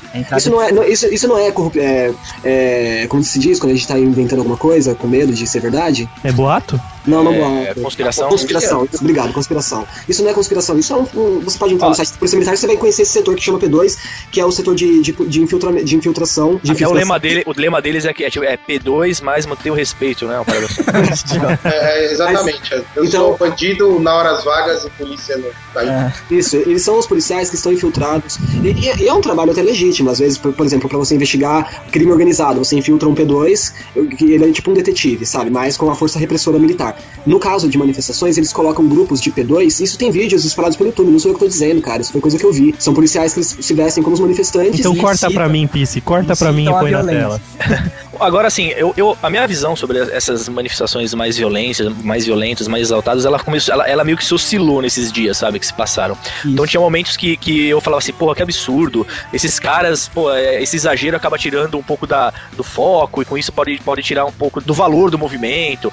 Porém, as pessoas iam respondendo esses meus posts fala- é, explicando que às vezes isso é um mal necessário e que realmente isso aí não é um, um ato de vandalismo, muitas vezes aquilo lá tipo, é um. É um, é um- Ato de revolta, né? é uma revolta, e revolta ela é, ela é permitida sim, entendeu? Numa Sim, situação então, como esse- essa. exatamente. O, o, o- o próprio Boechat, ele deu um tem uma entrevista dele rolando aí na internet, né? O, aquele âncora da Band. É, antes, antes do movimento começar, inclusive, onde ele fala que ele apoia assim que o político seja, seja vaiado em restaurante, que cara nego jogue merda na cara do político, entendeu? É, Que quebre janela da casa do cara, entendeu? Ele fala que ele é a favor porque que isso é um ato, é um ato válido, né? É legítimo, isso é legítimo, E eu, porque eu a acabei manifestação. mudando, eu acabei mudando realmente essa minha visão, e hoje eu tenho a, a visão do seguinte, eu acho que é- esses atos, é óbvio que no meio desses, de- desses caras que estão com a revolta em si, tem uns babaquinhas que querem quebrar o vidro, é que nem o pichador, né? Quer mostrar a marca dele e tal. Tem, tem, mas isso aí tem que ser. É, é, é, é- é um obstáculo a ser superado, entendeu? Isso você não pode levar em consideração. Mas assim, eu acho que é um mal necessário, cara. Que se não fossem esses atos aí, isso- eu não tô incluindo nessa história a questão do, do saque, tá? Isso aí o saque é bandido, aí é outra história. Entendeu? eu Agora com eu tô falando o cara lá e quebrar o, o, o- o vidro do metrô, sabe? É, destruir um poste, sei lá, entendeu? Isso eu acho digno. Quebrar a agência bancária. Quebrar a agência bancária. Então, assim, é, esse tipo de ação, apesar de muitas pessoas podem não concordar comigo, mas assim, é, é, eu acho que se não fossem esses pontos isolados, eu acho que esse- esses dias que se passaram não teria tanto efeito que teve se não fossem esses atos, na minha visão. Entende? Eu acho que deu, deu acabou dando mais valor né, e importância ao movimento. E a gente vive, cara, numa, na cidade, na principal cidade do país. Eu, eu peço até desculpa pra quem não é de São Paulo, que, que estiver ouvindo, mas a gente vive na, na cidade que movimenta a economia do país, entre aspas, né, pelo senso comum, e a, e a cidade de onde parte toda a ideologia de comando do país. Certo? É a cidade que, que tem a, a maior fixação pela, pela, classe, pela classe média e, e alta, sabe? Então a gente vive numa cidade onde o fenômeno ele foi muito mais rápido. E, e- e, inclusive, o- a, a parte negativa do fenômeno. Então, naquele dia 17, os, a, a mídia tratou aquela manifestação como uma manifestação pacífica. E não mostrou, por exemplo, o que aconteceu na porta do Palácio dos Bandeirantes, onde eu estava, e o que aconteceu lá. Quando foi no dia seguinte, e eu tô, eu tô ignorando aqui de propósito, por, por motivo de raciocínio, o que aconteceu no Rio de Janeiro, em Brasília, na segunda-feira, que foi uma coisa. Belo Horizonte, hein? Em Belo Horizonte Horizonte. Exatamente, em BH. Então, é, eu tô ignorando por, por motivo de, de linha de raciocínio. Quando foi na terça-feira, o movimento já estava 100% desvirtuado pela mídia. Quando chega o momento em que o governo, a polícia e a mídia aplaudem a manifestação, quer dizer que alguma coisa está errada com a manifestação. Porque a manifestação não está mais incomodando. E quando a manifestação não incomoda, a manifestação não Perde causa, valor. não gera mudanças. Tá, tá aí, tá aí exatamente o ponto que eu bato sempre, cara. Manifestação pacífica, como a mídia prega tanto, não dá certo, cara. Tem que incomodar mesmo. Dá certo. Não, não é Ah, a vida. Não Essa é parada de dar aqui. flor pra polícia, isso aí não, não adianta, cara. É gás na cara aqui. Não, não é como foi aqui. Não, gente, eu, eu, eu tenho que discordar de, de alguns pontos aí, vocês podem até reclamar. Mas eu acho que assim, o sítio, vocês sabem o que é sítio, não preciso explicar, né? Sim, Ah, sim. é sim. É, quantos hectares mesmo? Eu acho que o sítio é válido, a tomada das ruas é válida, mas o quebra-quebra não. Então, o eu, Dick. eu, eu Porque acho assim- que o quebra-quebra depende do que está sendo quebrado. Doug, pensa Não, no porque seguinte. todo quebra-quebra envolve dinheiro público sendo usado emergencialmente pra consertar essas bosta e é Mais dinheiro desvio de verba, né, no meio do caminho. Mas é que tá, o quebra-quebra, ele é uma medida extrema, Dick. O quebra-quebra, mas- ele não é a primeira medida que deve ser Você tá tomada. reclamando porque o governo não investe dinheiro na saúde, você vai e quebra a porra da estação de metrô que dá pro cara fazer três leitos de hospital. Mas aí que tá, o Pode. governo tem dinheiro pra cobrir tudo isso, Ô, cara. Doug, o dinheiro do Essa é a revolta nosso dos caras. dinheiro, essa é a verdade. Sim. Mas escuta o seguinte, gente. Imagina que se ao invés de quebrar a prefeitura, com aquele bombadinho idiota lá, imagina que o movimento ele cercasse a prefeitura lá com 30 mil negros e ali ficasse até de manhã, até a chegada dos funcionários, por exemplo, impedindo o acesso ao prédio, não que é o iam tal do chegar. sítio Não, que o não Dick Não falou. chegar, não dá, não dá. Eles não não dá. Quem é que aguenta, pô, ficar ali? Cara, aguenta quebrar, mas não aguenta ficar de pé ali. Claro, porque você quebrar. Eu não tô falando. Aquele bombadinho é um caso à parte. Você sabe que ele não é. Ele não representa. Não, eu tô o- o- generalizando Sim. pra- o- a Mas- questão de quebrar como a revolta, sim, pode quebrar as coisas porque é um movimento de revolta. Eu entendo o que vocês falaram, que o movimento pacífico,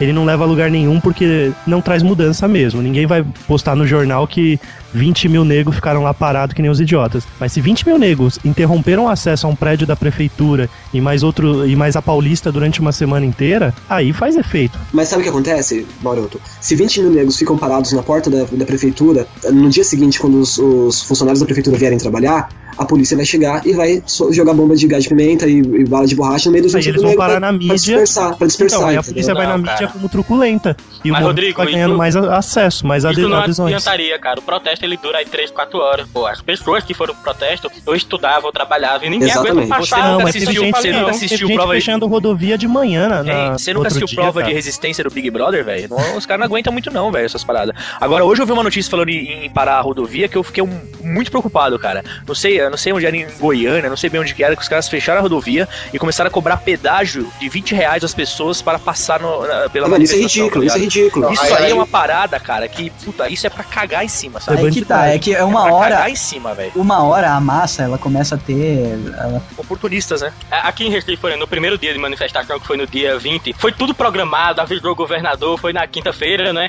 Aí o, o governador preparou todo o ambiente, tinha pouco policiamento, os lojistas fecharam, botaram tapume, ficou parecendo a época de carnaval. Pô, teve a passeata, foi bonito, 150 mil pessoas e... pff, se viu de nada. Já hoje foi o terceiro dia seguido em que, sem avisar, é, cerca de mil pessoas fecharam o principal, o cruzamento das duas principais avenidas do Recife, praticamente parando a cidade. Isso sim causou um efeito foda. É, mas é, Então, mas tem não que incomodar. quebrar a Sim, avenida, calma, né? mas, mas você. O, o fato de. O quebra-quebra não é você. Você não vai organizar uma, uma manifestação de, de quebrar as coisas. Ele é um. A massa, você sabe que a massa funciona enquanto massa. Quando você tem uma massa que tá ali funcionando como uma panela de pressão, todo mundo ali na frente, querendo entrar, querendo uma satisfação, a primeira pessoa que estourar vai levar a massa Vai consigo. levar pelo menos uma pequena parte, vai levar com ela. Isso, Exatamente. isso, inclu- isso acontece inclusive nos estádios de futebol, cara. Exatamente. É o que a gente mais Mas vê, é-. Por isso que eu acho que esses atos de violência, apesar de às vezes não justificáveis e tudo mais, eu acho uma coisa. Hoje eu acho uma coisa comum e faz parte, entendeu? Cara, É legítimo, tô falando, é nós estamos legítimo. falando de 100 mil pessoas num lugar, tá ligado? Não é. É, não o é que uma eu acho, que, acho que o Maroto tinha que entender nesse ponto, o Dick, é que seria lindo se desse pra fazer 100, mas é, eu não vejo outra Então, saída. não é que a gente acha que deve, não deve ter, só não deve ser usado como munição. Então, mas isso Isso, daí é, isso, isso é concordo, verdade. Cara, o eu problema é o efeito manada que essa porra gera. Então, eu, eu concordo, eu concordo Cara, com você, você Maroto. volta e chuta uma lixeira. Daqui a pouco tem nego botando fogo no MASP. É bem verdade. Não Então, vai é o seguinte. porque fizeram isso no Rio, botaram fogo no Teatro Municipal, velho. Mas, não cara- tinha nenhuma a ver com com o negócio. E no Rio de Janeiro tem a teoria de que não foram manifestantes e sim policiais infiltrados. Inclusive tem um vídeo da polícia chegando mais ou menos naquele mesmo horário, eh, os policiais descendo do- da viatura, trocando de roupa, botando, ficando a paisana, entrando de volta e seguindo pra área do protesto. Nossa, cara, isso é muita Caralho. filha da putagem, Tem. Pô, no Rio de Janeiro eu pensei quê? que eles tá em vídeo. Querem- viu? o, Tá em vídeo. o problema, Doug, é o seguinte: é, esses infiltrados mal intencionados, eles querem gerar o efeito manada. Sim, sim, é, esse é o objetivo deles. Então, aí a galera a- abarca e vai na bosta, começa, e aí eu posso usar o, o poder repressivo. Então, é, é- é porque a, linha que separa, cara, ela é muito sutil, sabe? A linha que separa a manifestação que acaba, que acaba em quebra-quebra por conta de revolta, da, da linha que separa a manifestação que tem como intuito o quebra-quebra. É o que o, Maroto falou. Não, não pode ser usado como munição, sabe? A, a, a revolta popular, ela não pode ser usada como munição, porque senão ela acaba se tornando uma massa de manobra também. Justamente, senão os próprios coordenadores no movimento começam a instigar, tá ligado? Ó, a gente vai chegar lá e a gente vai quebrar tudo. Isso eu já acho errado. Não que tenha acontecido, não aconteceu. Eu- Mas se isso vira munição, ele começa a ser usado dessa Eu forma. Ô minha filha, olha só, não dá pra parar de roubar assim do nada, não. Não é parar! Eu não falei parar! Eu não sei se vocês concordam comigo, mas eu acho que, por exemplo, é, é- eu acho que o movimento, é- é- essa, essa manifestação toda, ela teria que dar uma pausa. Eu sei que minimizou bastante hoje. Assim, apesar que teve a parada em BH e tal, por causa do jogo e tal. Mas assim, do que comparado à semana passada, tá bem light, vamos chamar assim, os movimentos, né? Os Então, manifestações. não, é é isso aí, Nani. Esse foi, eu- ele foi- ele crescendo durante a semana e tem que Sim. pausar, cara. Ele tem que parar Sim, agora. Mas eu acho, exatamente, eu acho que tem que parar, porque assim, aquela história começa a perder o controle. Um dos motivos que eu acho que perde o controle é a questão do, do da gente não ter, não, nós não temos um, um- um não digo político, tá, mas a gente não tem, antes tinha o movimento do movimento tal passe livre, né? Que agora se Hoje retirou. eles saíram fora, entendeu? Eles se retiraram. Hoje não existe mais ninguém à frente é, desse movimento. E por que, que eu acho necessário ter alguém? É, não pra fazer acordinhos com o governo, não é isso, mas pra ter alguém pro governo dar uma satisfação, entendeu? É. Se não tem um representante, quem o governo vai falar, entende? E isso acaba virando uma, uma, uma- grande confusão, que nem diria o nosso aqui- amigo da sessão da tarde, entendeu?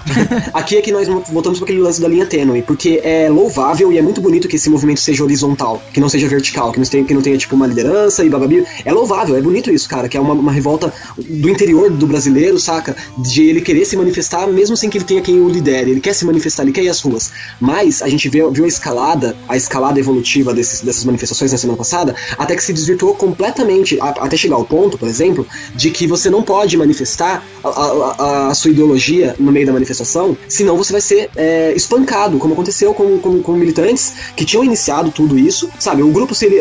Esse lance de você falar assim, ah, aqui é partidarismo. Tudo bem, você pode assumir pra você, ó, eu sou partidário, estou aqui como movimento partidário. Mas você não pode é, tirar o direito da, da- da outra pessoa expressar a sua própria, o seu próprio partidarismo. Cara, duas É, palavras definem isso. O movimento, você pode ser apartidário, mas você não pode ser antipartidário. Você não tem o Exatamente. direito de impedir o Exatamente. partido É, de até- tomar partido na, na disputa. Até porque você vai estar sendo contraditório, né? Você tá pregando uma democracia que não Mas, existe, né? mas peraí, peraí. O que eles queriam, na verdade, com tirar as bandeiras de partidos, É não misturar Não as é- coisas, né? não é, não é dizer assim, não, aqui não é proibido partido, não, é impedir que algum partido aquilo Tomasse, isso, tomasse aquele, aquele movimento pra si, né?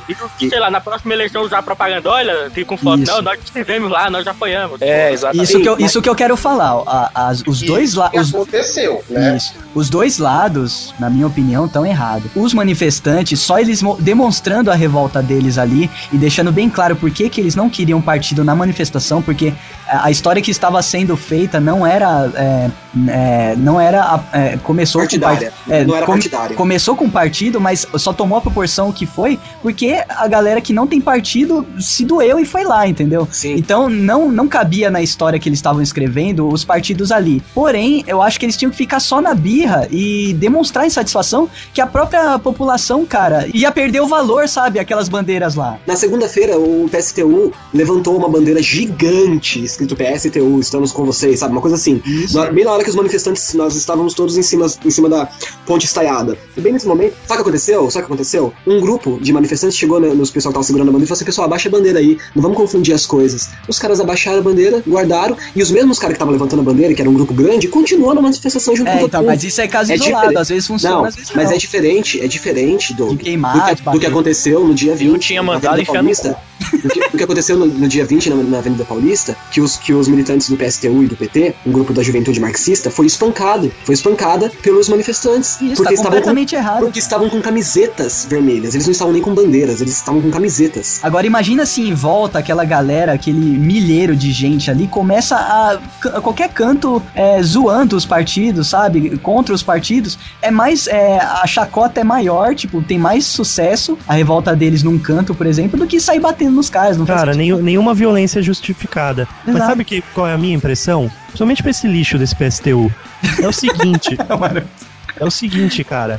PSTU, PSOL, PT, todos os outros partidos, é tudo um lixo. Todos Mas eles. você viu, você viu que você citou só os partidos que são, entre aspas, da esquerda. Ele nem lembra falou, os Você não outros. falou do Democratas, do, do PSDB. Não, o DEM, o PSDB, o PMB e o caralho é 4. Mas o que acontece, Pício? O meu problema é o seguinte: esses caras, eles têm, todos eles, eles estão lá. Eles estão no Congresso, eles estão na Câmara, eles estão sentados na mesa do prefeito. É, não faz Nunca sentido. fizeram nada. E agora vem na porra da passeata levantar a bandeira. Pe- Peraí, mas olha, é, é- não é minha posição política, não é meu partido, mas eu, eu não entendo a revolta das pessoas contra o PSOL e o PSTU, porque eles nunca conseguiram nada demais. O máximo, por exemplo, que o PSOL eu vi foi a senadora Heloísa Helena. E o PSTU eu nunca vi ter nem prefeito eleito, no máximo vereador. Não, mas vereadores e deputados federais, É, e tem um estaduais, monte, são uma massa gigantesca, cara. Então, os caras estão errados de. eh, eles não podem falar, é muita filha da putagem falar que eles não estavam se aproveitando do movimento. Se eles falarem isso, estão sendo filho da puta mentiroso. E os caras também não podiam se revoltar com eles. É simples assim, cara. Cada um tem, tem sua, lá, seu- cara, sua porque- motivação pra ir. Os caras foram filho da puta? Foram. Só que a partir do momento que você reage violência, É, cara, reage como a cara. polícia reagiu com, com a galera, você tá sendo um Não, retardado e pior. Bater nos caras que estão junto com você, formando a multidão, porque É. se tinham 65 mil em São Paulo, 5 mil eram de partidos. Exato. Ou seja, Mínimo. eles fizeram parte da massa. O que não pode é deixar realmente se aproveitar do movimento e depois tomar pra si. É e frustrante com toda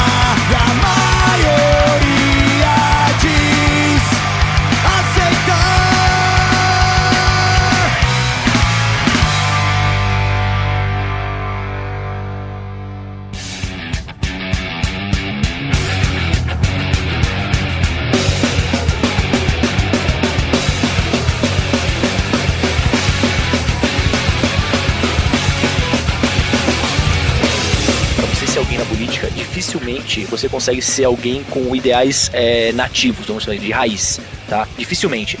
Por quê? Pra você estar na política, você chegar num cargo onde você vai tomar algumas decisões importantes, ou seja, ser um, um presidente da república, por exemplo, impossível, impossível você conseguir é, atuar num cenário é, é, sem você fazer negociata, sem você fazer acordo. É política, tá no nome, é política que você tem que fazer, entendeu? Então, assim, Não, o mas- PT, eu acho que o PT perdeu, perdeu, mas assim, ele se deixou ser estuprado nos conceitos que eles têm de, de populismo, enfim, de. de ah, o, o conceito que nasceu o PT mesmo, entendeu? Sim. A partir do momento que ele entrou num poder maior e ele foi obrigado a fazer aliança com.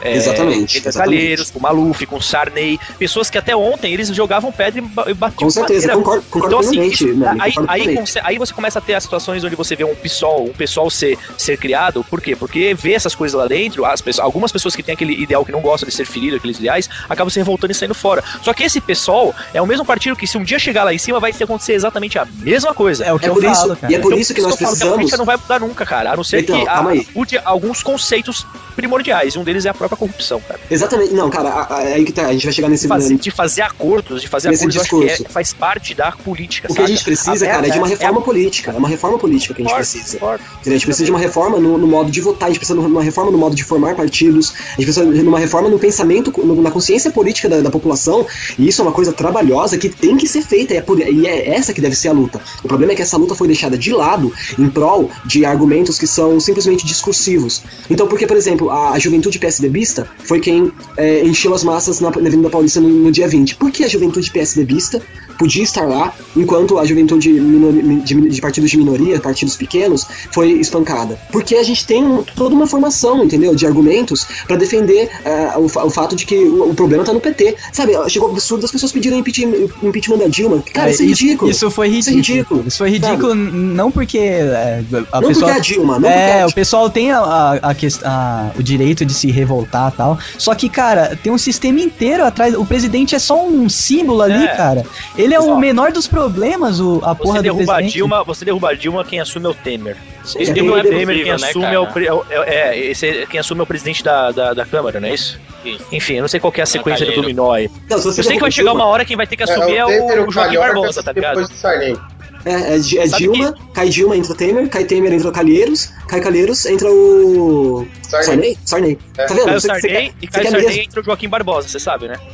A, Mas gal- é, a o galera tá, brasileiro. a galera tá com essa utopia de colocar Joaquim Barbosa como se o Não, cara fosse cara. salvador da pátria, né? E o cara. é- Não é, cara, o povo E, brasileiro senhores, tá tão, ele tá tão carente. Com essa Samutema. Mas vou te falar, é que o povo brasileiro tá tão cansado, velho, que assim, qualquer pessoa que expressa honesti- algum tipo de honestidade, É. o que deveria ser uma coisa default nos políticos, né? Vira, vira herói. Vira, vira herói, cara. Vira herói. É que nem quem vota no Suplicy, tá ligado? O cara é um banana, o cara é uma. ge- um- o cara é água, tá ligado? Faz porra nenhuma, só tem um único projeto que ele fica tentando aprovar aquela bosta. O cara é um lixo, mas o pessoal vota nele porque. Ah, porque ele é honesto, ele é bonzinho, entendeu? É, é isso. voltar Que no nada, Tiririca. é porque cara. ele recita Racionais MC. Pois é, o cara, o cara, Não, o cara velho, é um o, Suplicy, velho. o Suplicy é um bom político, cara. Ele só tá velho. Não, ele é um bom político porque Ele ele só não tá faz velho. nada, cara. Porque se você não faz nada, você não Cara, erra. Ele é um bom político porque exatamente porque não rouba e porque é um cara que a- apare- é um cara do bem, entendeu? Que não se envolve em maracutaia, é um coitadinho aí que tá meio gagá já, enfim. É, As pessoas votam pro cara por causa disso, velho. Então por isso que eu falei, o brasileiro ele tá cansado, velho. Acabou. É, é, Eles estão. Então, mas é que tá, daí chegou esse momento que as, que as manifestações, elas se tornaram justamente o que elas não deveriam ter se tornado, massa de manobra, sacou? Eu não tô falando do Brasil inteiro, tô falando de São Paulo, gente. Você vê que as manifestações em BH, por exemplo, elas, ainda são legítimas. BH, As a porra tá foda lá. Você vê que as manifestações no, no- no Nordeste brasileiro, elas ainda são le- legítimas. O Miro pode falar isso por nós, sabe? Você vê que, a- que a manifesta- as manifestações, elas estão se- estão sendo tomadas devagar. Isso que é o perigo, cara. O que, o que eu acho que a, a mensagem que eu quero passar aqui não é uma mensagem de esquerda, não é uma mensagem de comunista, sabe? Não é uma mensagem de pegar as armas e derrubar o governo. A mensagem que eu quero passar aqui é que você que tá indo pra manifestação, ouvinte, vá com consciência do que você tá gritando. Você gritar contra a corrupção, isso não quer dizer nada. Quer dizer nada. Inclusive, eu Assim, acho. isso nada. Cartaz de, com a mensagem idiota também, você não tá fazendo porra nenhuma. Ah, cara, mas a a galera que tá aí com cartaz idiota é é justamente a galera que fez o número e fez a, a porra do, do negócio descambado, sabe? É o estopim. Apesar de ser, apesar de ser é, cartaz idiota, a galera tá lá fazendo número. É a mesma galera, é o mesmo nível de pessoa que compartilha as coisas no Facebook sem saber o que tá compartilhando, sabe? Cara, a galera com cartaz idiota é tipo o Geekvox. A gente fala de coisa séria, mas dando risada. Exatamente. Tem uma outra possibilidade que é a gente realmente fazer as coisas. Hospital, transporte, escola. Deus me defenda! que isso é um caminho que não tem volta. Vai fazer escola? Não vai parar mais de fazer escola. Uma coisa que eu aprendi nesses dias aí de manifestações e tudo mais, assim, que eu vou, eu acho que a gente vou levar pro resto da minha vida, é, é analisar um pouquinho melhor as coisas antes de ficar compartilhando, cara. Porque assim, eu- o, que eu, o que eu compartilhei de bobagem nesse tempo todo aí. Ah, você depois eu- compartilhou um vídeo do Ronaldo de 2011. cara. Não, sim, eu tô ligado. Não, mas vou te falar que esse vídeo do Ronaldo, apesar de ser 2011, ele não Ele é perde válido. valor, não, cara. Ele é muito válido, cara. É, ele então. é muito válido. Só que Agora, o assim, problema é a galera não saber que é de 2011. Eu, eu acho válido você ressuscitar os vídeos que tem a ver com o contexto. A, a merda é, por exemplo, assim, eu vou falar uma parada agora que talvez polemize um pouco, mas, por exemplo, é, eu compartilhar a, a parada da cura gay, entendeu? E, e descer o cacete no Feliciano, sem entender o que é realmente essa parada de cura gay, o que tá por trás disso, e depois eu ver o vídeo do próprio cara se explicando e se justificando do que tá acontecendo e falar, caralho, realmente o cara não é louco, tá ligado? Não, não, não, é não, louco, não, não, porra, você ele tá maluco.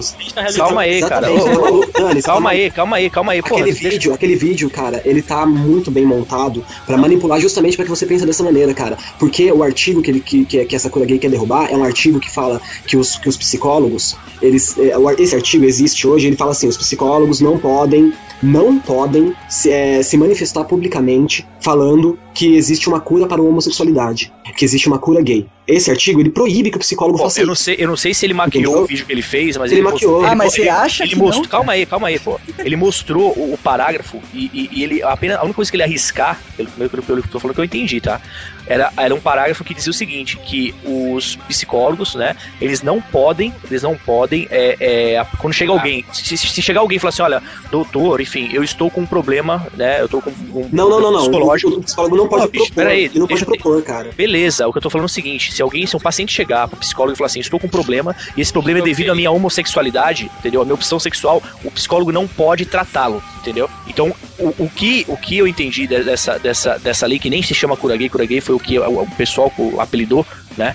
É, era simplesmente o psicólogo poder, sim, entendeu? Tratar de maneira psicológica, entendeu? Um, um outro problema decorrente da homossexualidade do cara, entende? Não, não, na verdade, Ah, a, é a lei, a lei ela propõe, a lei ela propõe que o psicólogo possa propor o tratamento para a homossexualidade. né? Não de fazer Isso. o cara entender, Exatamente. organizar a cabeça dele que ele é Hoje, hoje, se eu, por exemplo, se eu sou gay e eu não quero mais ser gay, eu vou no psicólogo e falo assim, pelo amor de Deus, me ajuda. O psicólogo ele pode conversar comigo e fazer eu entender que eu sou gay, cara. Ou então ele Não fazer... é um distúrbio psicológico. Exatamente, que isso não é um distúrbio psicológico. Com a queda desse artigo, os psicólogos eles podem propor, inclusive, é, a colocar uma placa na frente do, do, do- do- do- do consultório falando assim: aqui a gente cura gay, sabe? Vem aqui, cure sua, sua homossexualidade, cure sua viadagem aqui, sacou? Ô, Nani, Você- sabe o que é foda? Mesmo que ele realmente tivesse esse intuito aí, mesmo que a gente acreditasse que era só mudar uma frase pra dar abertura pro psicólogo tratar ou não, cara, o cara é da frente evangélica do caralhada 4. É, é o que eu falei, entendeu? eu não concordo, cara? eu não concordo com o cara, tá ligado? Com tudo que ele fala e tudo mais. Só que assim, eu também não, eu não, eu não, eu não tiro, eu não tiro, é, talvez o real motivo de toda esse, essa perseguição no cara, a tirar o foco de outras coisas, entende? Sim, Então assim, eu imagino, por exemplo, esquece manifestação, esquece tudo que aconteceu essas semanas, tá? Mas desde quando a gente tá falando desse cara, velho, entendeu? E o que foi feito já por trás de- de- dessa, dessa brincadeira toda de ah, Mar- Marcos Feliciano, que absurdo e tudo mais, o que não tá acontecendo ali por trás, nego aumentando o próprio salário, O cara pode colocando ser uma bandido- alegoria, né? Do é, próprio colocando, governo. colocando o genuíno no- Mas como, como ele presidente é, da, velho, disso. o- Então o cara às vezes foi estrategicamente colocado lá pros bandos de palhaço que somos nós, ficar aqui debatendo, ai, porque o cara é contraviado, ai, porque o cara ah, aceita débito no, no, no dízimo. Cara, falando bem sério, cara, aquele vídeo que ele, que ele coloca lá, que aparece ele, a- apesar das pessoas se revoltarem, cara, eu acho muito bem feito, cara. Sabe por quê, cara? Eu acho mesmo que esses crentes imbecis têm que se fuder bonito, cara. Olha, eu tô falando sério, cara, porque esses caras que dão dinheiro, dão um cartão pros caras lá, eu não tô, falando, não tô generalizando, tá? Não tô falando todo evangélico. Mas isso não é esses caras que se não é submetem a isso, velho. eles são os imbecis, cara. Eles são Não os imbecis. são, não são. são, cara. Eles são manipulados. evangelho. manipulados. não. não. Gente, no Até a fundo. paçoca falou. Até o pessoal que falou aqui agora. No fundo, o, o Feliciano é um grande Zeifa Bibobrox, velho. Exato. O que é isso? Ele, ele é uma distração, velho. Cara, Ele é- então, eu... Mas isso não tira, não tira a, o- a questão de que nós temos que lutar contra ele sim, entendeu? Ah, Isso, cara, não mas ó, vou te falar, tem muita coisa muito mais séria do que se preocupar com o Feliciano que a gente tava até agora cagando, velho. Mas é porque peraí, teve a manifestação agora, cara, mas até então, cara, tava todo mundo cagando e todo Ia mundo levantando bandeirinha de contra abaixo Feliciano e tudo mais, e às vezes por coisas que nem não chega nem não chega nem a arranhar o nosso o nosso dia a dia, cara. Isso aí pra mim, o, cara é realmente um, um, um, para- um bobo da corte, foi colocado lá pra todo mundo ficar olhando. Ele não é um bobo da corte, cara. Eu gravei um podcast com um cara que conhece pessoalmente e ele falou que o Feliciano ele realmente é um extremista religioso e ele acredita Não, mas, mesmo em tudo mas que ele isso fala. aí, isso aí eu não, eu não nego, cara. Ele, ele é realmente um extremista Então, religioso. mas como a gente vai ignorar esse cara, velho? Os projetos que ele propõe ganham a mídia muitas Vem cá, vem cá. Quem é, quem pô. é que tinha ouvido falar de Comissão de Direitos Humanos antes desse cara aparecer lá? Eu sim. Ah, tudo bem, você é um cara politizado que Não, não. vai atrás da não notícia, mas não é quem é que tá aí, cara? Quem tinha ouvido falar do partido dele? O partido dele é minuto. É, então. O partido Mas é tá. O que botou as atenções para os direitos humanos é o fato de colocar um cara que tem É todas as fundamentalista atitudes religioso. É, contra que direitos humanos. esse cara nesse- filho, a questão não é colocar. a- é, é o problema de ministério é isso. O cara sobrou. Exato. Esse é o ponto. O ministro anterior, que, que, que tava, o presidente anterior da, da- desse ministério, ele da, da comissão, ele saiu porque ele não concordava com a forma como os outros evangélicos já estavam tocando a comissão. Então, então não é, não é questão de sobrou. sobrar, né? Eles foram Não, manipulados até colocar. Cara, ele falou várias vezes na televisão, ele sobrou.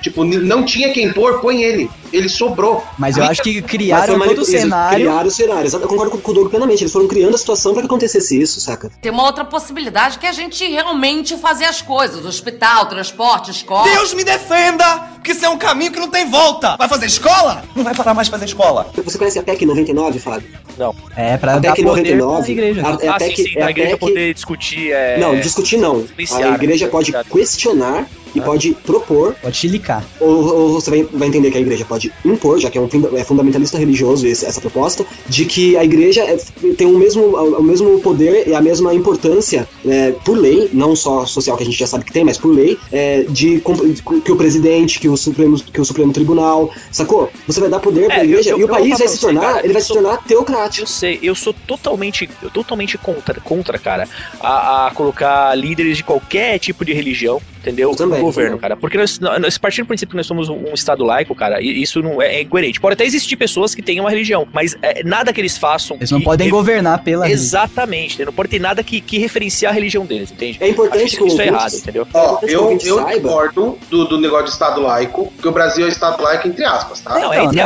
aspas, sim, seja É um estado laico, mas é um país A religioso. maioria dos nossos feriados são É, religiosos e nego tá exatamente. tá querendo pra receber papo. Exatamente. Não, mas olha aqui, mas olha aqui, é, é importante que os ouvintes saibam que a- a- o que a gente está falando aqui são contra as lideranças e contra as organizações e influências políticas do fator religioso. A minha, minha mãe é evangélica, meu padrasto é evangélico, minha avó é, é evangélica, sabe? A minha família é super religiosa, super católica, a minha família do sul, ela é super evangélica, super religiosa, católica também, tem gente que vai pra macumba, a minha irmã acabou de falar que não é não. mas, mas o importante, é- eu sei que a cultura brasileira é uma cultura muito latina, é uma cultura que tem uma influência religiosa muito grande, a gente não tá ignorando e virando as costas pra cultura religiosa das pessoas. O importante é você definir os parâmetros aonde cada, cada um tem o seu poder de ação, entendeu? Eu não, o que eu luto contra é que os fatores religiosos influenciem a nossa política. É, O problema é que, naturalmente, a, pela ideologia de religião, eles têm a mania besta de querer salvar todo mundo, entre aspas, sabe? Ninguém pode ir contra porque, pô, você tá se matando, você tá indo contra a minha ideologia, eu sei que você vai se ferrar, quero te salvar. Daí com essa ideinha que eles começaram aí pra poder e pra prefeitura, pra senado. Então, eu, cara, a coisa que eu mais é, bato a tecla, assim, em questão de religião, é, cara, tem a sua, velho, tem a sua, mas não tentem em- é, enfiar a Impor. goela, engua- é, enfiar a goela abaixo dos outros, cara. Não tem necessidade nenhuma disso. Isso só mostra o quanto a, a sua religião tem defeitos, sabe? Tem problemas que precisam ser resolvidos. Claro, é diferente impor, é diferente de propor. Exato. Por exemplo, se, eu- se eu sou evangélico, ou, ou, por exemplo, testemunho de Jeová, eles têm a ação de bater na porta da casa das pessoas pra tentar. Isso aí é propor. Eles estão propondo. Se você não quer, você fecha a porta na cara dele e vai dormir, vai jo- jogar seu videogame, tá ligado? Eles vão embora. Não, não, enfim, é 8 horas da manhã aqui, meu irmão. Mas, Não mas você entende? Mas você entende, Viro larga o videogame pra dar pedrada, cara. mas você entende que eles estão propondo. Pro- você propor uma ideia, você propor uma religião, você propor uma ideologia, isso é válido, isso é respeitoso, cara. Porque talvez uma, uma coisa que te faça tão bem, saca? É, minha mãe, por exemplo, ela acha que pra ela, e acredito que sim, pra ela faz muito bem a, a igreja, faz muito bem ela, ela ir pra igreja batista e ouvir o que o pastor fala. Aquilo faz tão bem pra ela que ela queria que eu fosse também. Então ela vem e tenta. Ela propõe pra mim, filho, vamos comigo. Você, você quer ir lá comigo? Você- a, gente, a gente vai gostar, vamos, por favor, você vai gostar tal. É diferente dela ir lá e me obrigar a ir. Como você, ela impor. como você nega Pisse pra sua mãe? Peraí, Pisse, o caso da sua mãe é um em um milhão, porque a, a gente tá falando da religião evangélica. Me desculpem quem ouve, mas os evangélicos é a maior religião separatista do mundo, porque eles não só é, não aceitam a quem não é da mesma fé, como eles também atacam, né? Então, É, mas são aí você poucas tá as fal- exceções, são poucas Isso, as é. exceções. A gente nunca pode Guilherme, generalizar. A maioria não chega propaganda como sua mãe faz. Eles dizem, ou você vem pra essa religião, ou você vai pro inferno. Exato. Ah, tá, mas, mas do mesmo jeito ele tá propondo, ou você vem pra minha religião, ou você vai queimar no inferno. É diferente de ele falar assim, Não, isso é um agora. ataque, que eu- isso não é uma proposta. Não, é uma proposta, pode ser uma proposta Não, boa, é, eu, uma eu proposta. entendo, Pisse. É, É diferente dele chegar no governo e falar assim, agora é obrigatório que você vá pra igreja. Sacou? Sim. É, é, é o, que- o ponto que eu quero expor é que assim, é diferente do Estado Islâmico, por exemplo. Isso, Que esse- você não que tem outra religião. Ou você é dessa, ou você tá no salvo. Aham. Aí a gente já. E é esse caminho que, essas, que essa PEC 99, por exemplo, pode levar pra esse caminho, entende? É que a, É gente, a, esse- gente, a gente costuma ver as coisas muito a curto prazo. O governo, ele, ele eh, colocou o cabresto assim na gente, sabe? Governo e mídia. Eles gostam de coisas imediatistas, sabe? E a gente não percebe que às vezes a aprovação de uma PEC dessa, a longo prazo, pode causar uma merda gigantesca, cara. Então a gente tem que ficar. Ele tem que ficar militando mesmo, cara. Vou Realmente, contar, eu- o Dick, o Dick, como historiador do, do Geekvox, ele pode até contar melhor do que eu, mas eu vou contar uma historinha pra vocês bem rapidinha. Lá nos anos, no começo do, dos- no- no- na década de 10, na década de 20, dos anos 1900, você tinha um, certo, um determinado país onde uma lei eh, fez com que as pessoas que eram de uma determinada raça e religião não pudessem, não fossem permitidas a frequentar o mesmo lugar que as pessoas que não eram dessa raça e religião. Aham. Porque as pessoas que não eram dessa raça e religião se sentiam ofendidas com a presença daquelas pessoas. Depois, as pessoas que eram dessa raça e religião ficaram proibidas de andar, por exemplo, nas praças públicas da cidade. Em seguida, as pessoas que eram dessa raça e religião ficaram proibidas de ter comércio. As pessoas que eram dessa raça e religião, depois elas foram juntadas em um bairro específico só para pessoas dessa raça e religião. Em seguida, as pessoas que eram dessa raça e religião passaram a ser recolhidas para mão de obra escrava. E retratados como ratinhos nos cartazes. Exatamente. Você vê como o processo ele, ele é lento, mas ele vai, ele vai colocando pelas coisas pequenas. Então, por exemplo, se um evangélico fala assim, ah, mas eu quero ter o direito de. Eu, eu não quero estar andando no shopping e meu filho ver um homem beijando outro homem. Eu quero ter o direito de não me expor a isso. Daí você vai lá e proíbe, por exemplo, que os homossexuais possam andar em shoppings ou demonstrar afeto em shoppings. Depois você proíbe que os homossexuais possam andar em praça pública. Depois você proíbe que os homossexuais possam viver no mesmo bairro que você. Você vai lá e cria um bairro só para os homossexuais. Ele- Ah, eles querem ser homossexual, quer fazer as viadagens deles? Que façam naquele bairro lá que é onde, onde a, a viadagem é permitida. Agora que o Guilherme explicou com, com o homossexualismo em pauta, o Nani tá preocupado. Não, eu tô preocupado do, do bairro seu Jassanã, velho. Eu, eu te confesso que demonstração de afetividade me incomoda, seja qual for a orientação. Ah, eu, Então, eu vou ser muito. Eu, eu, Incomodar eu vou ser pode. muito. O problema é Eu você querer fazer muito uma honesto, lei. cara. Velho, ser que muito me honesto, incomoda, cara. Me, me incomoda muito, cara. Incomodar, me incomoda, incomodar. por Não, exemplo, me um cara incomoda- me incomoda qualquer Praça tipo-. Não, Isso eu tô falando o seguinte, cara. Me incomoda, por exemplo, você falou assim: ah, minha, minha- meu filho, minha filha vê um, um, um- um beijo ou ou uma, uma pegação de um homossexual. Me incomoda sim, não só homossexual, como heterossexual também, cara. Sim, mas aí Eu- você tem um pensamento consciente. Aí esse pensamento já não se encaixa no exemplo. O, o exemplo que eu tô usando é por que, que o evangélico não se incomoda com uma demonstração de afeto heterossexual e quando tem uma demonstração de afeto, de afeto homossexual, ele tem, ele tem todo o direito de se incomodar. O, que, o direito que ele não tem é de lutar pra que os homossexuais sejam proibidos de fazer essa demonstração porque ele tá se incomodando. É, muda Entende? pra praia, cara. Vai, vai, vai dar, um jeito, né? Você tem que individualizar, não ser individualista, né? E, e sabe o que eu acho mais irônico de tudo isso? É, é o evangélico querer impor alguma coisa quando o próprio Deus, que ele tanto adora, deu o livre-arbítrio pra ele. É, cara, mas até aí a gente já entra numa discussão que é muito. Isso, cara Muito. reclamar de alguma coisa quando Deus nem existe? Eu, eu concordo com você. eu fui três anos de igreja evangélica, eu sei muito bem como a coisa funciona na cabeça de Ah, olha aí, muito bom. Eu já tive uma igreja, cara, Olha o como P2 aí. o Pedro. Você quer maior desgosto pra uma família de evangélicos do que um filho comunista? é, então. Filho ateu. É. Tem uma outra possibilidade que é a gente realmente fazer as coisas. Hospital, transporte, escola. Deus me defenda! Que isso é um caminho que não tem volta! Vai fazer escola? Não vai parar mais de fazer escola. As passagens baixaram, a, a Dilma resolveu aparecer em público, ela Então, tá a Dilma resolveu passar vergonha em público. Apesar de todas as críticas que eles eram um movimento sem causa, não tem um negócio único, não estão lutando, mas olha a quantidade de coisa que conseguiu resolver. Não, derrubando principalmente a propostas? PEC 37, as cinco propostas, e o que eu acredito pro principal, uma mudança de mentalidade de milhares, talvez milhões de pessoas. Que é o mais Cara, importante de escolas começaram a discutir política pô, por causa disso. Isso, cara, o mais importante de tudo pra mim não é, apesar de ser muito importante, derrubou a PEC 37, diminu- é, voltou o preço das passagens e o cara 4, mas o mais foda, cara, é que, assim, a, a partir de agora a gente tem que fazer a manutenção criação dessa cultura de se, Exato. de se revoltar, cara, porque a gente fica revoltado e fica contido, tanto que Correto. a, a maioria das merdas que deu de galera se exaltando e começando a quebrar as coisas é porque tinha muita coisa acumulada, cara, não fazia parte da cultura do brasileiro ir pras ruas e reclamar das coisas, tava, tava todo mundo contido. Daí na- chegou lá na hora, começa a gritar uma coisa, daí um cara do seu lado começa a gritar outra coisa que também faz sentido. E meu, vira uma putaria generalizada que acabou perdendo foco e realmente é muito importante assim que deu uma pausa agora pra galera conter os ânimos É, é, e a se, que- se organizar pra uma próxima leva de É, eu acho, eu acho que a partir do momento que aparecer alguma coisa que incomode, algum tipo de lei absurdo e tudo mais, e com certeza vai cair. Aí, é, não, exatamente. E de repente vai, isso vai. Ó, uma outra coisa, não sei se vocês sabem. É, é, tava pra ser, pra ser aprovado um aumento de 15% na energia elétrica, tá ligado? Olha aí. E esse, e esse aumento, eles discutiram, não foi pra frente por conta Olha. das manifestações, entendeu? Sim, porque a galera, a galera só, tá com medo. Só que aí entra o outro lado da moeda, tá ligado? O aumento era necessário, saca? Eu vou te falar por que era necessário. É, o- pelo, pelo preço, porque eu sabe que o Brasil ele importa muita energia elétrica né, de fora.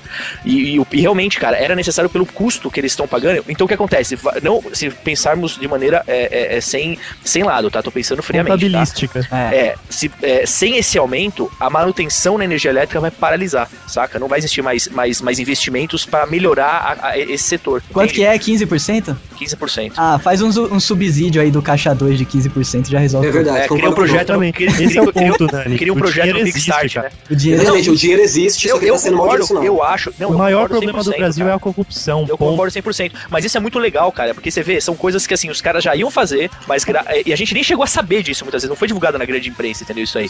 Mas os caras fizeram o quê? Recuaram, entendeu? Recuaram porque sabiam que vai dar merda. É esse medo que o governo tem que ter do povo, saca? Cara, o eu povo não quero- pode ter medo do Cara. governo, o governo tem que ter meu povo, saca? Eu quero Então, encerrar esse é o receio que que pergunta. Deixando uma pergunta para os governantes. Imagina na Copa. ah, meu irmão, eu vejo vocês de volta na Copa mesmo, que lá vai explodir de novo. E eu digo mais, cara, a gente tava pensando em lançar a caneca Chupa Sociedade, a gente tem que lançar a caneca Chupa Governo, velho. Então, é, Muito melhor, velho. eu não vou Agora- mais falar chupa essa, toma essa sociedade. Eu vou falar, toma essa governo. A mensagem que eu deixo, cara, é a mensagem do ET Bilu, que é a mensagem mais válida dos últimos anos. Pior é. Busquem, busquem Sim. conhecimento. Busquem Ih, cara. Revoltem-se, revoltem-se, sabe? Vão às ruas, é, lutem contra a corrupção, mas saibam, por exemplo, que você não tá lutando contra a. Não adianta você levantar a baixa corrupção. Você tem que lutar contra as- os fatores que causam a corrupção. Exato. Então, lute, lute por uma reforma política e busque conhecimento, leia, saiba o que é uma constituinte, saiba o que é um, ple- um ple- um plebiscito que vai acontecer aqui no Brasil. São coisas muito importantes, cara. Vocês, vocês ouvintes e nós aqui, nós estamos participando de um momento muito, muito importante da nossa história. E não só da nossa história é, atual, mas da nossa história futura, sabe? Essas coisas elas vão entrar pra história com H maiúsculo, como o Miro falou no começo do, do programa. ao ver um, um- no, no Facebook alguma montagem de algum dizer ou de alguma, alguma coisa que te revolte, não mete um compartilhar e foda-se, entendeu? Tenta ir Busque atrás, fontes. cara. Tenta ir atrás pra ver se é verdade. Eu vou dar um exemplo. Joga no Google, pelo menos, né, cara? Um exemplo bem prático, não sei se isso aí, é, é- se o exemplo vai, é, de que você tá, vai, vai tirar o, o mérito da frase, mas assim, a galera tá compartilhando direto uma frase da Dilma, entre aspas, dizendo assim: é, a pessoa, o professor é, tá, no, tá- tá trabalhando pro, pro governo, não tá satisfeito, vai pro buscar, vai buscar ensinamento no, no- no- na iniciativa privada, vai trabalhar pro, pro particular, não trabalha pro governo.